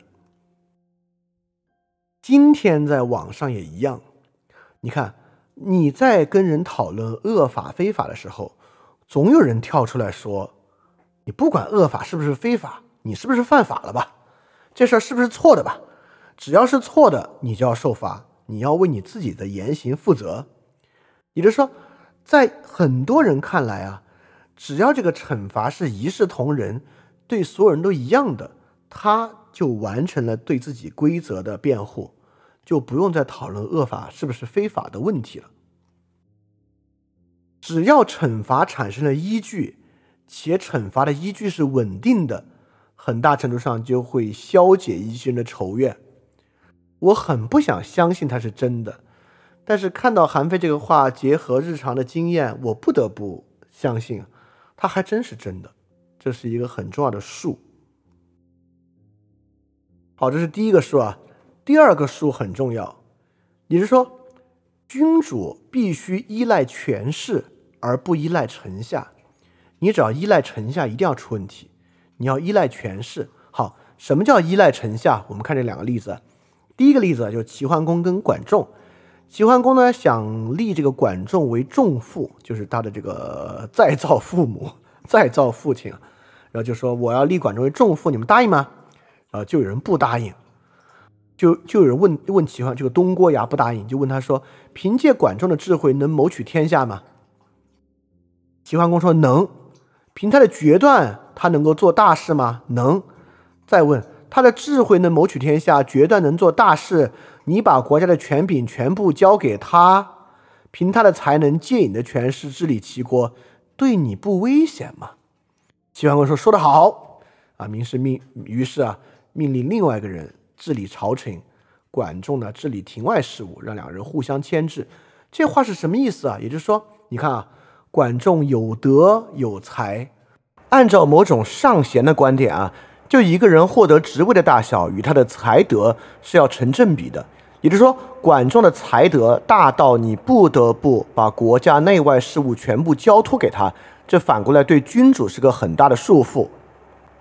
也就是说，这个人太厉害了，厉害到君主不得不给他一个高的位子。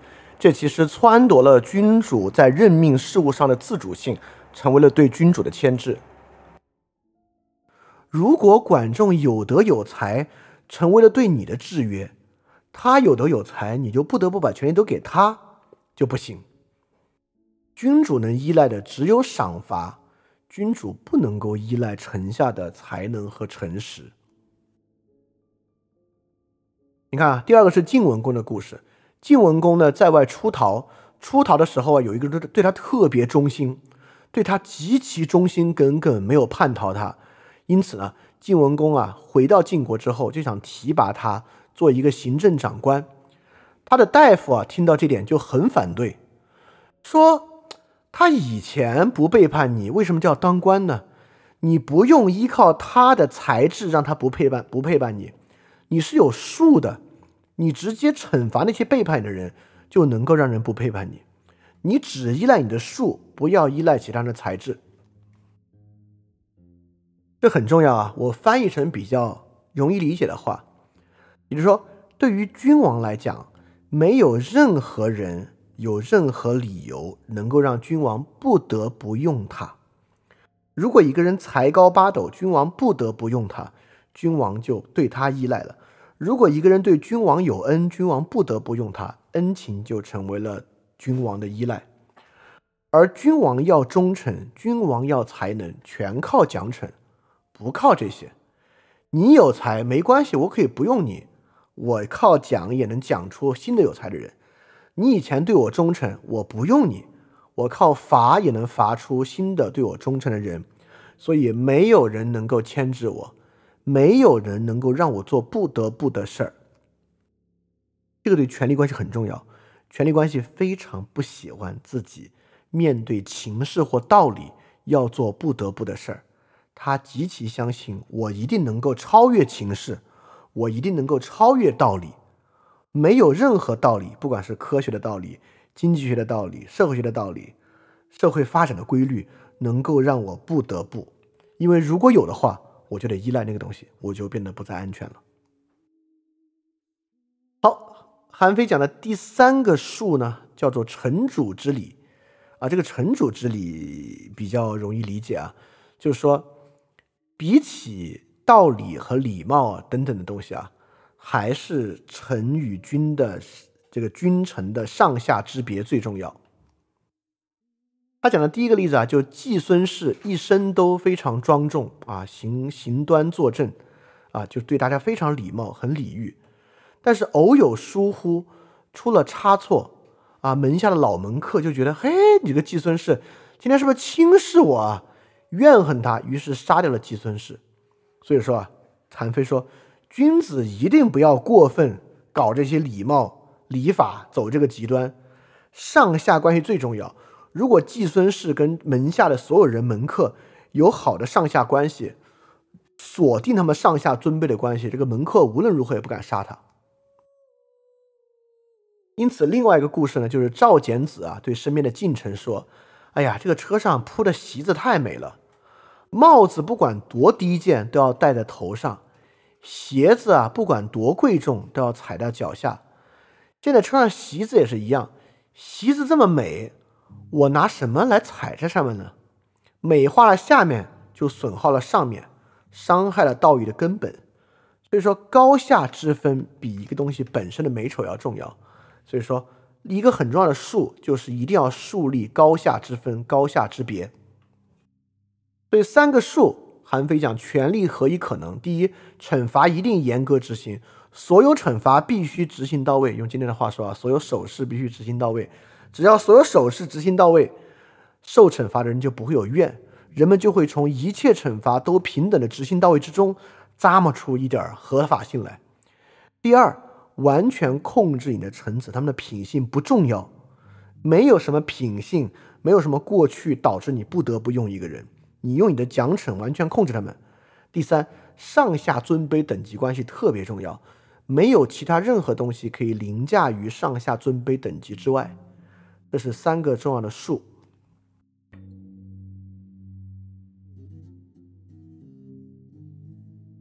好，外储说左外储说左下还有另外三个数啊，第四个数就是我看到的第二个说的部分和经的部分，我觉得几乎没有关系的地方，而且第四个呢也比较直白啊，这个数就是，呃，禁止跟奖赏不能反着来，反着来呢就会治理不好国家，这没什么可说的。我们说第五个，第五个呢说的就是简朴这个儒家美德啊，一点用都没有，因为如果臣下。他喜欢节俭，你爵位都不足以鼓励他们。如果君主的尊崇和表扬对臣下没有节制，给的太多，那臣下就会反过来有恃无恐，侵害威胁君主。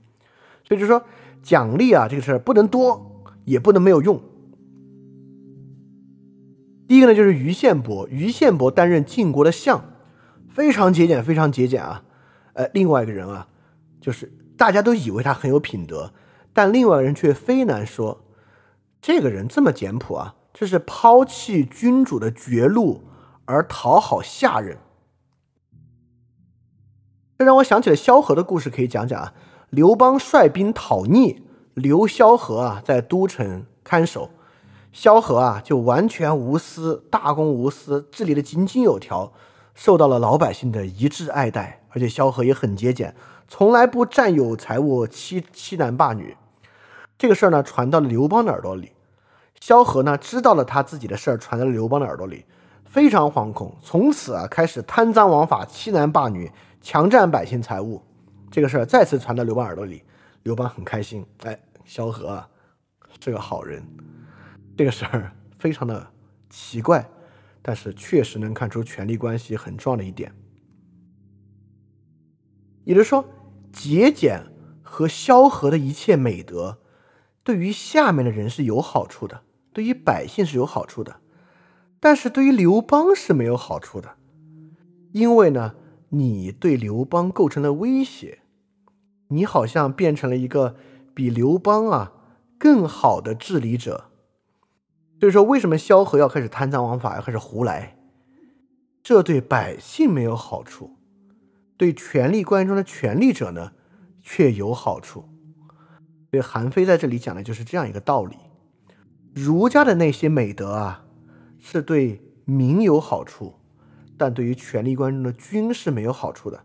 原因很简单，因为你建立了另外一个人是值得敬仰尊敬的，你在分君的事。所以说，这个术呢，就是为了保住君独占那个大势之位的这一点。所以萧何那么做呢，其实就是自荐身份、自轻自贱，来消解自己对于君王的威胁。好，第六个数，你看第五个数呢是消解一切私人的往下的品德，第六个呢是消解一切人与人间的私利。管仲啊，当时管仲不是这个公子小白那边的人嘛，然后这边晋文公啊，就是公子重耳上位之后呢，管仲其实是仇人来的。但他很想招纳管仲啊，就把管仲捆绑起来送到齐国去。中间呢，管仲又饥又渴啊，经过边界官吏那里向他讨饭吃。那个边界的守卫啊，因为管仲被捆着嘛，就跪着去喂他饭吃。边界守卫啊，就私下对管仲说：“哎，如果你啊回到这个地方掌了权，你以后怎么报答我呢？”管仲说：“啊，如果真像你那么说啊，我将任用贤能的人，使用真正有才能的人，以奖罚对待他们，平定有功劳的人。我不能够用任何东西报答你。”啊，守边官吏因此而怨恨管仲，那这是韩非子喜欢的。韩非子看来啊，你看什么东西都不能够去危害君主的奖惩。私德本身啊，好的品德只对民有用，它在削减君主的奖惩；而人与人之间的恩惠私利，对你们彼此有用，对于君主的奖惩没有用。你们在消解君主的奖惩规律，你看，你们在建立奖惩的例外项。太有品德的人啊，形成了奖的例外，你不需要奖啊，你不在乎啊。人与人的私利呢，也形成了奖的例外项，你们互相就讲了，就轮不到我来讲了。所以说，为什么人为什么商要拆家？为什么法家这么强调一个原子化的社会？为什么法家要搞编户齐民？为什么在法家最盛的时候？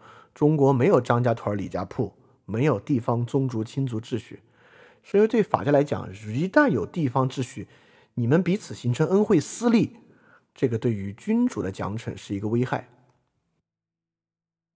所以这些术权力何以可能？对韩非来讲啊，第一，惩罚足量严格执行；第二，完全你控制臣子，他们能力品行不重要；第三，维护良好的上下等级；第五。排除一切个人的私德，因为私德只对下人有用。第六，排除一切个人的恩惠私利，这只对他们彼此有用，对君王没有用。这些呢，都是要去排除的。这六个呢，就是重要的维护权力关系的术。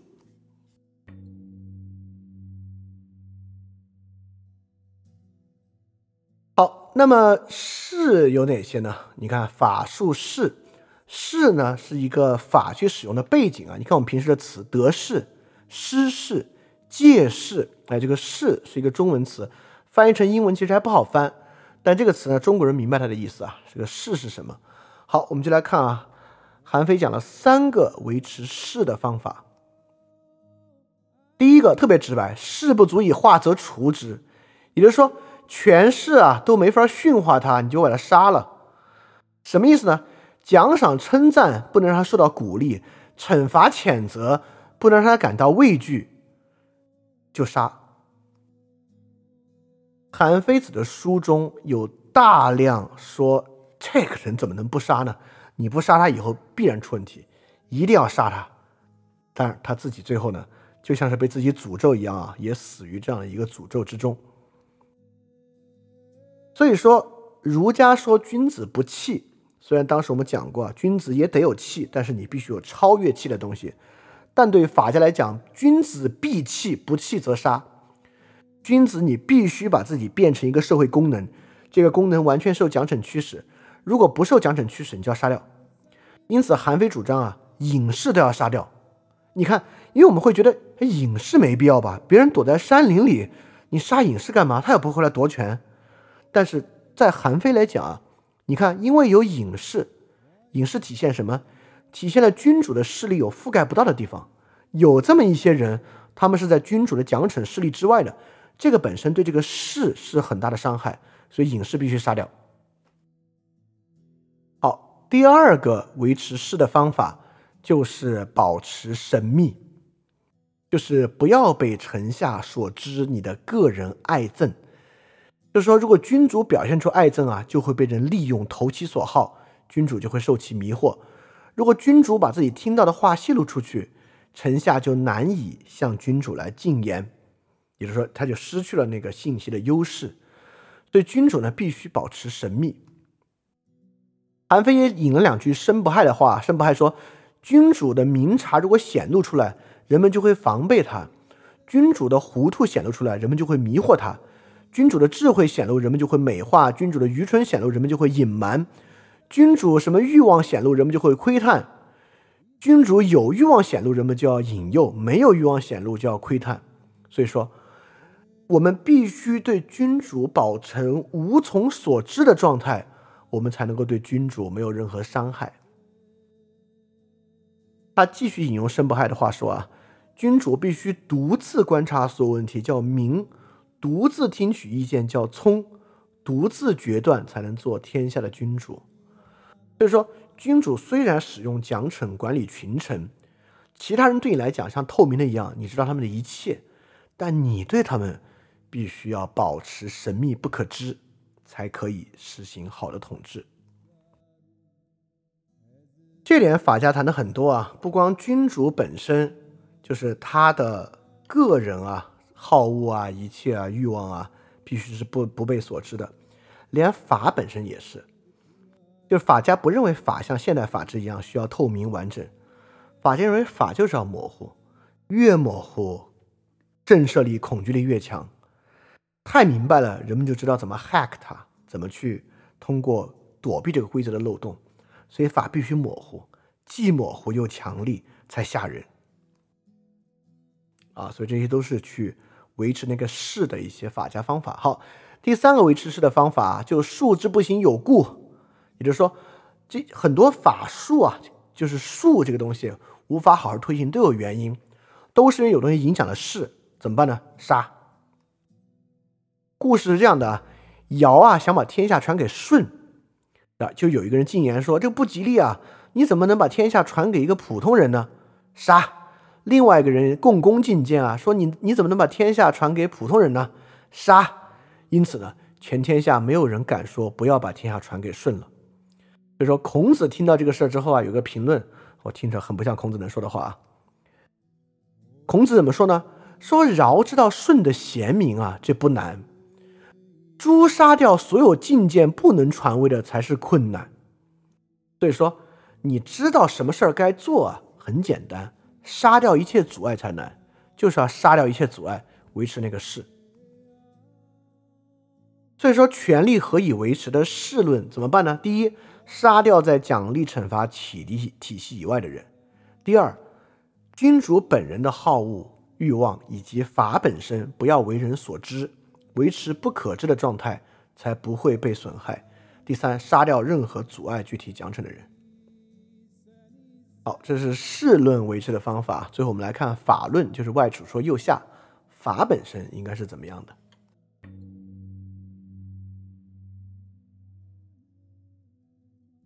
法应该怎么样呢？第一条，法奖惩必须由君主独揽，也就是说，如果啊君主和大臣共同掌握赏罚的权利，法令就绝对不能推行，而且要出问题。第一个例子啊。就是子罕对宋军说啊，这个奖惩恩赐是百姓喜爱的，哎，你看他喜欢的你去行，杀戮惩罚是大家讨厌的，你把这些让我来做。所以宋国国君说，哎，好啊。所以说发布威慑民众的命令，诛杀大臣啊，都是子罕去做。就因为子罕垄断了惩罚，所以大臣们畏惧子罕，小民们归附子罕。过了一年，子罕杀掉宋军，夺取政权。所以说你是不能够分奖惩都很重要，不能分给别人的。反过来说了奖励的例子啊，就齐简公在国君位置之上啊，行处罚，税赋也很重。田环就田氏代齐，田环呢却是管奖励，对民众施以恩爱，显示宽厚。所以民众啊都特别讨厌齐简公，特别喜欢田环，所以田环就如此争取到了齐国的天下。所以奖惩各有好处，都必须自己独揽，不可分给他人。这个法必须由自己来做。第二，法没有例外，君主必须公正的实施赏罚，不能够讲任何仁爱。法要排除一切例外，包括什么呢？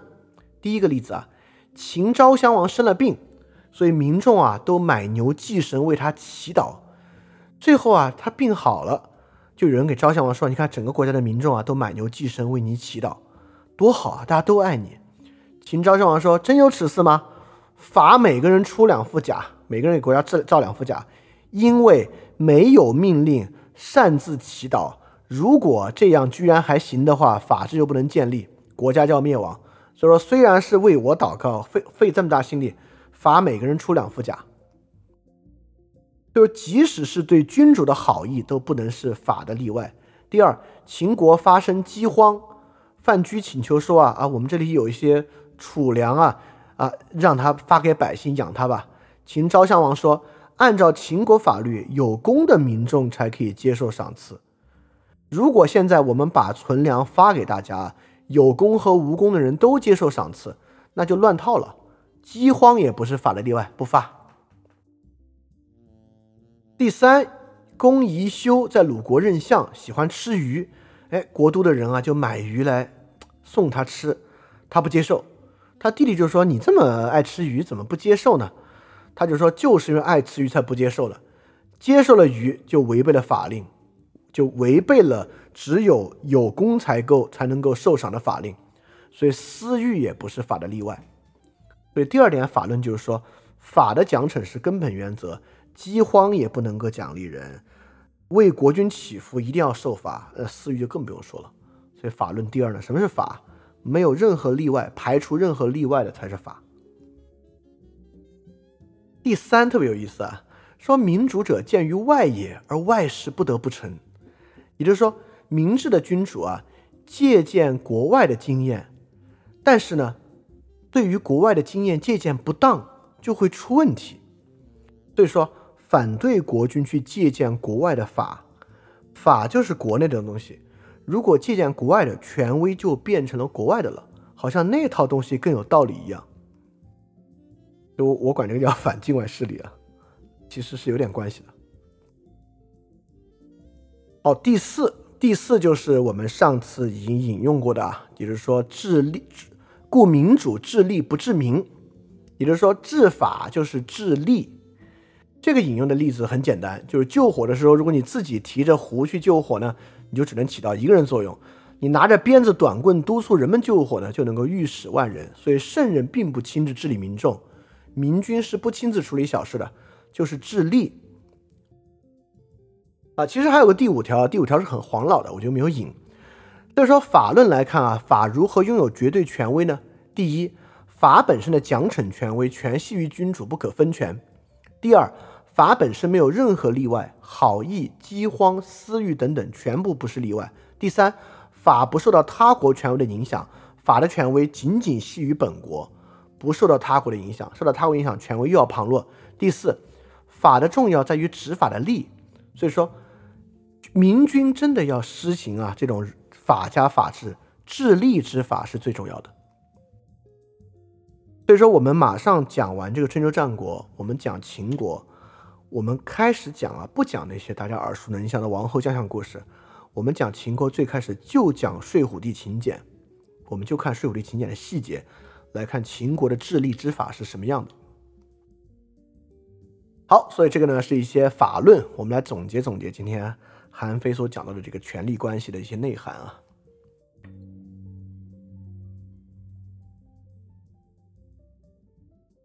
你看韩非所构造这个权力关系的核心人格，这个权力核心啊，它有两个最主要的关切。第一个呢是信息优势，第二个呢是完全自主。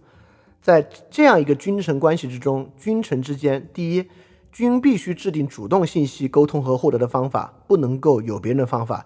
只要是用别人的方法，就会有蒙蔽。第二，他甚至要创造一些虚假的信息来获得优势。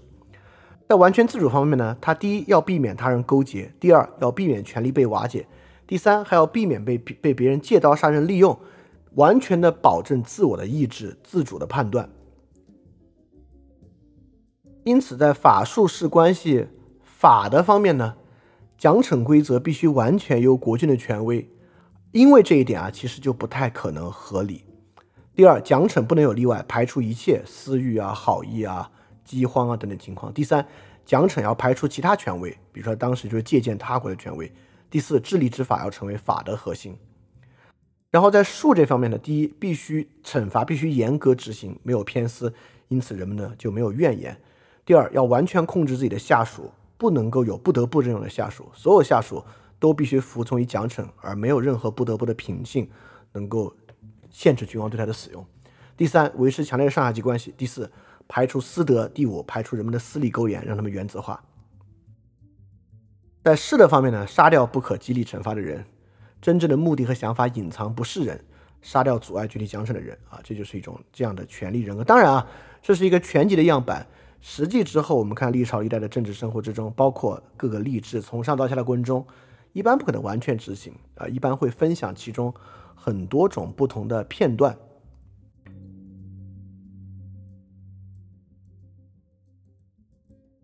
所以我们来，我们来感受感受，从人格上啊，你看啊，如果这样一个权力关系的核心，他非常注重信息，他生怕遗漏任何信息。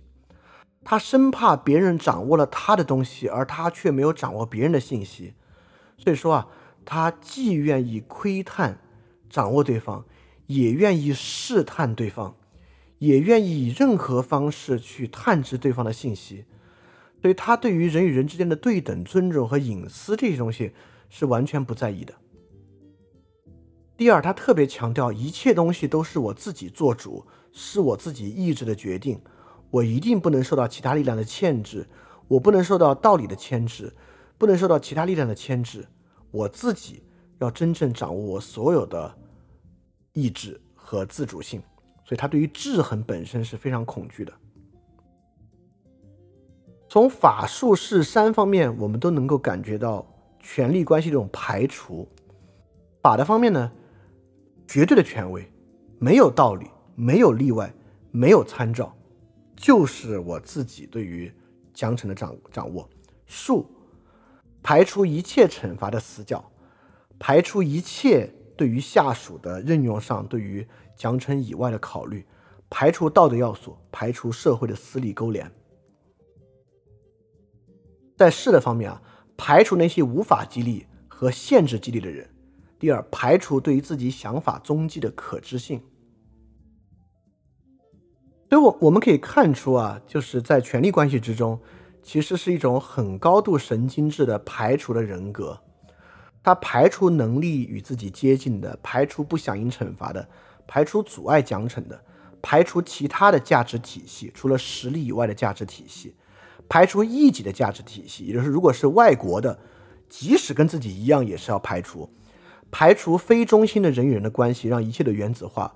排除被他人掌握信息的渠道和可能，保持神秘；排除显性可以被制约的一切道理，因为我不能被道理束缚，所以他也会展现出无理的这一面。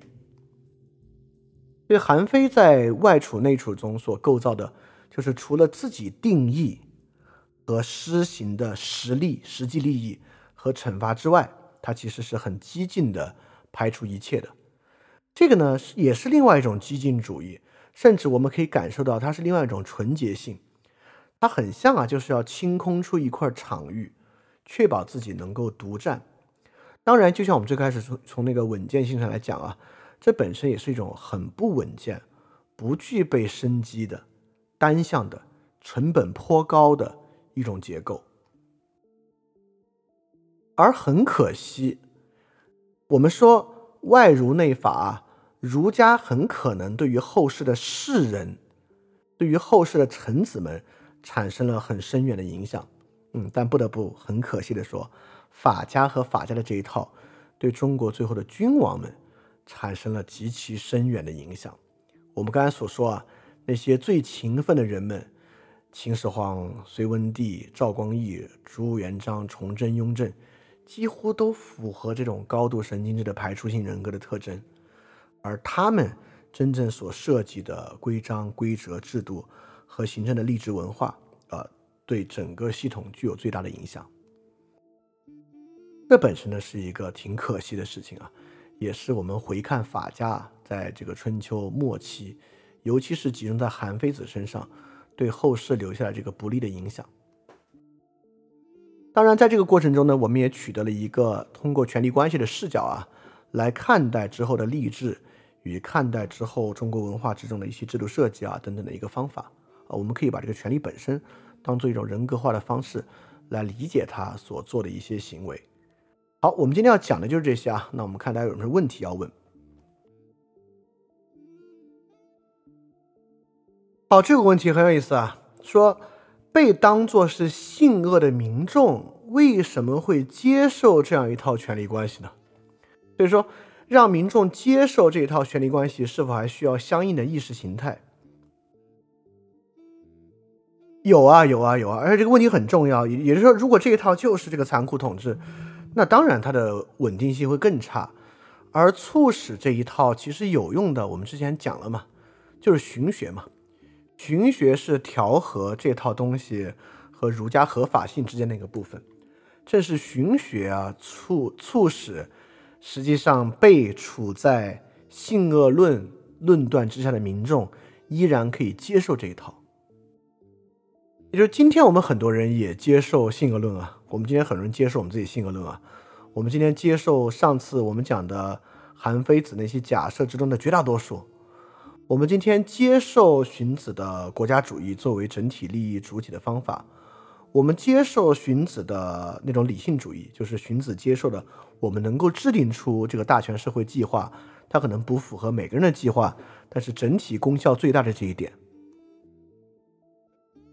我们也接受荀子的整体社会斗争观念，就是荀子，呃，延续子夏小人儒的那样一个小人的发明，整个社会是跟小人对抗的一个过程，而不是任何的更复杂的一个社会机制，啊，就是性恶以及无法被抑制的性恶之间的斗争。我们也接受荀子所讲的礼法不二。就是我们接受教化和惩罚本身是有对应性的，很多时候惩罚就是教化，而不是完全孔孟那个地方讲宽恕，就是恕本身是个没有什么道理的东西啊。对于很多人来讲，教育的手段没有用，惩罚对他来讲就是教化。一旦这些接触接受之后啊，就是韩非的这一套，呃，与民众的接受性之间就已经架起那个桥梁来了。好，这里说世论是否类似于不去解决问题，而是去解决提出问题的人？那这个完全不是哦，这个完全不是啊。这后者其实是一个很功效的考虑，就是如何能够在当下以最快的速度导致一些问题的舆论消失掉。这个世论考虑的问题比这个要还是我不完全不是说要高明啊，只是说在逻辑层级上要高一些。它不是一个功效考虑啊，势本身是一个。很终极的考虑要素，所以我们还还不能这么联系。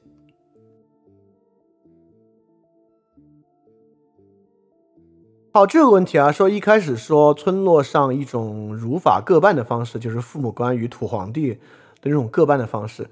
他说有没有可能这个官员一开始啊，只是想着这个法，在某些方面是没有合理性的，这个合理性是与地方的一些共谋。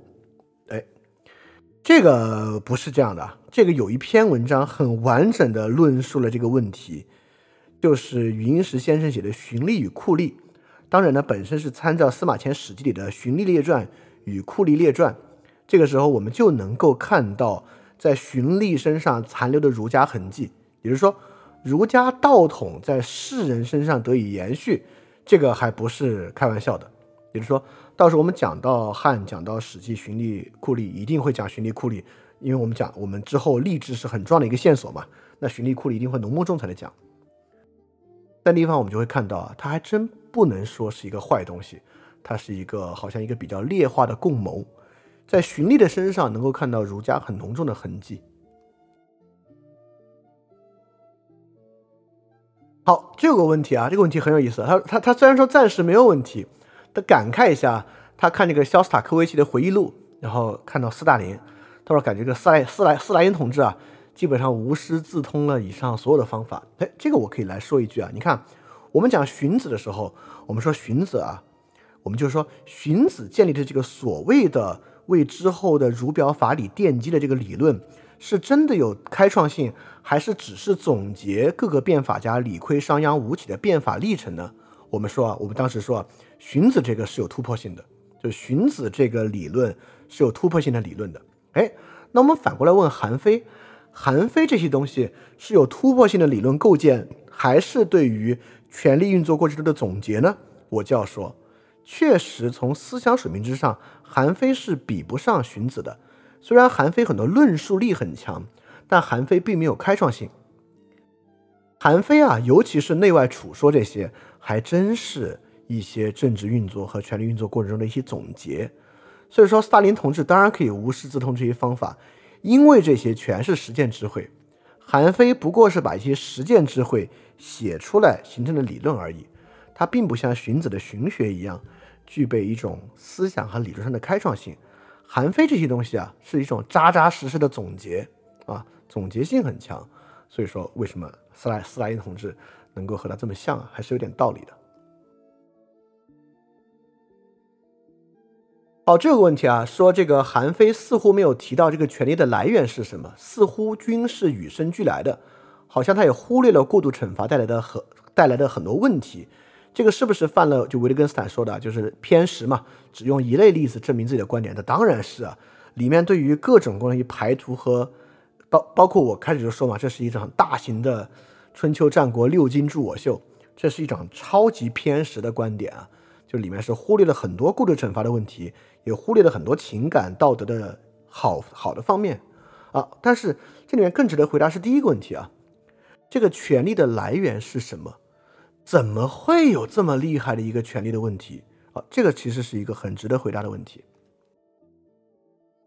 这个问题呢，我当然会在这个呃春秋战国的总结上去回答，因为春秋战国总结有个很重要的问题，就是要去回答怎么走上这条路的。这里面有两点，我觉得很关键啊，看看能不能总结出更多。但现在我能想想到两点，我们要回答这个问题：这个权利怎么来的？第一点是变法体系对于贵族的削减，也就是说，随着民间私学兴盛，以及除了贵族以外阶层的寻的兴起，中国很早摆脱了贵族啊，就是最早我们说了嘛，最早摆脱贵族的是晋国，以诛杀群公子的方式实现的。随后晋国的后裔就是魏国，当然就更没有这个东西了。所以李悝变法非常快。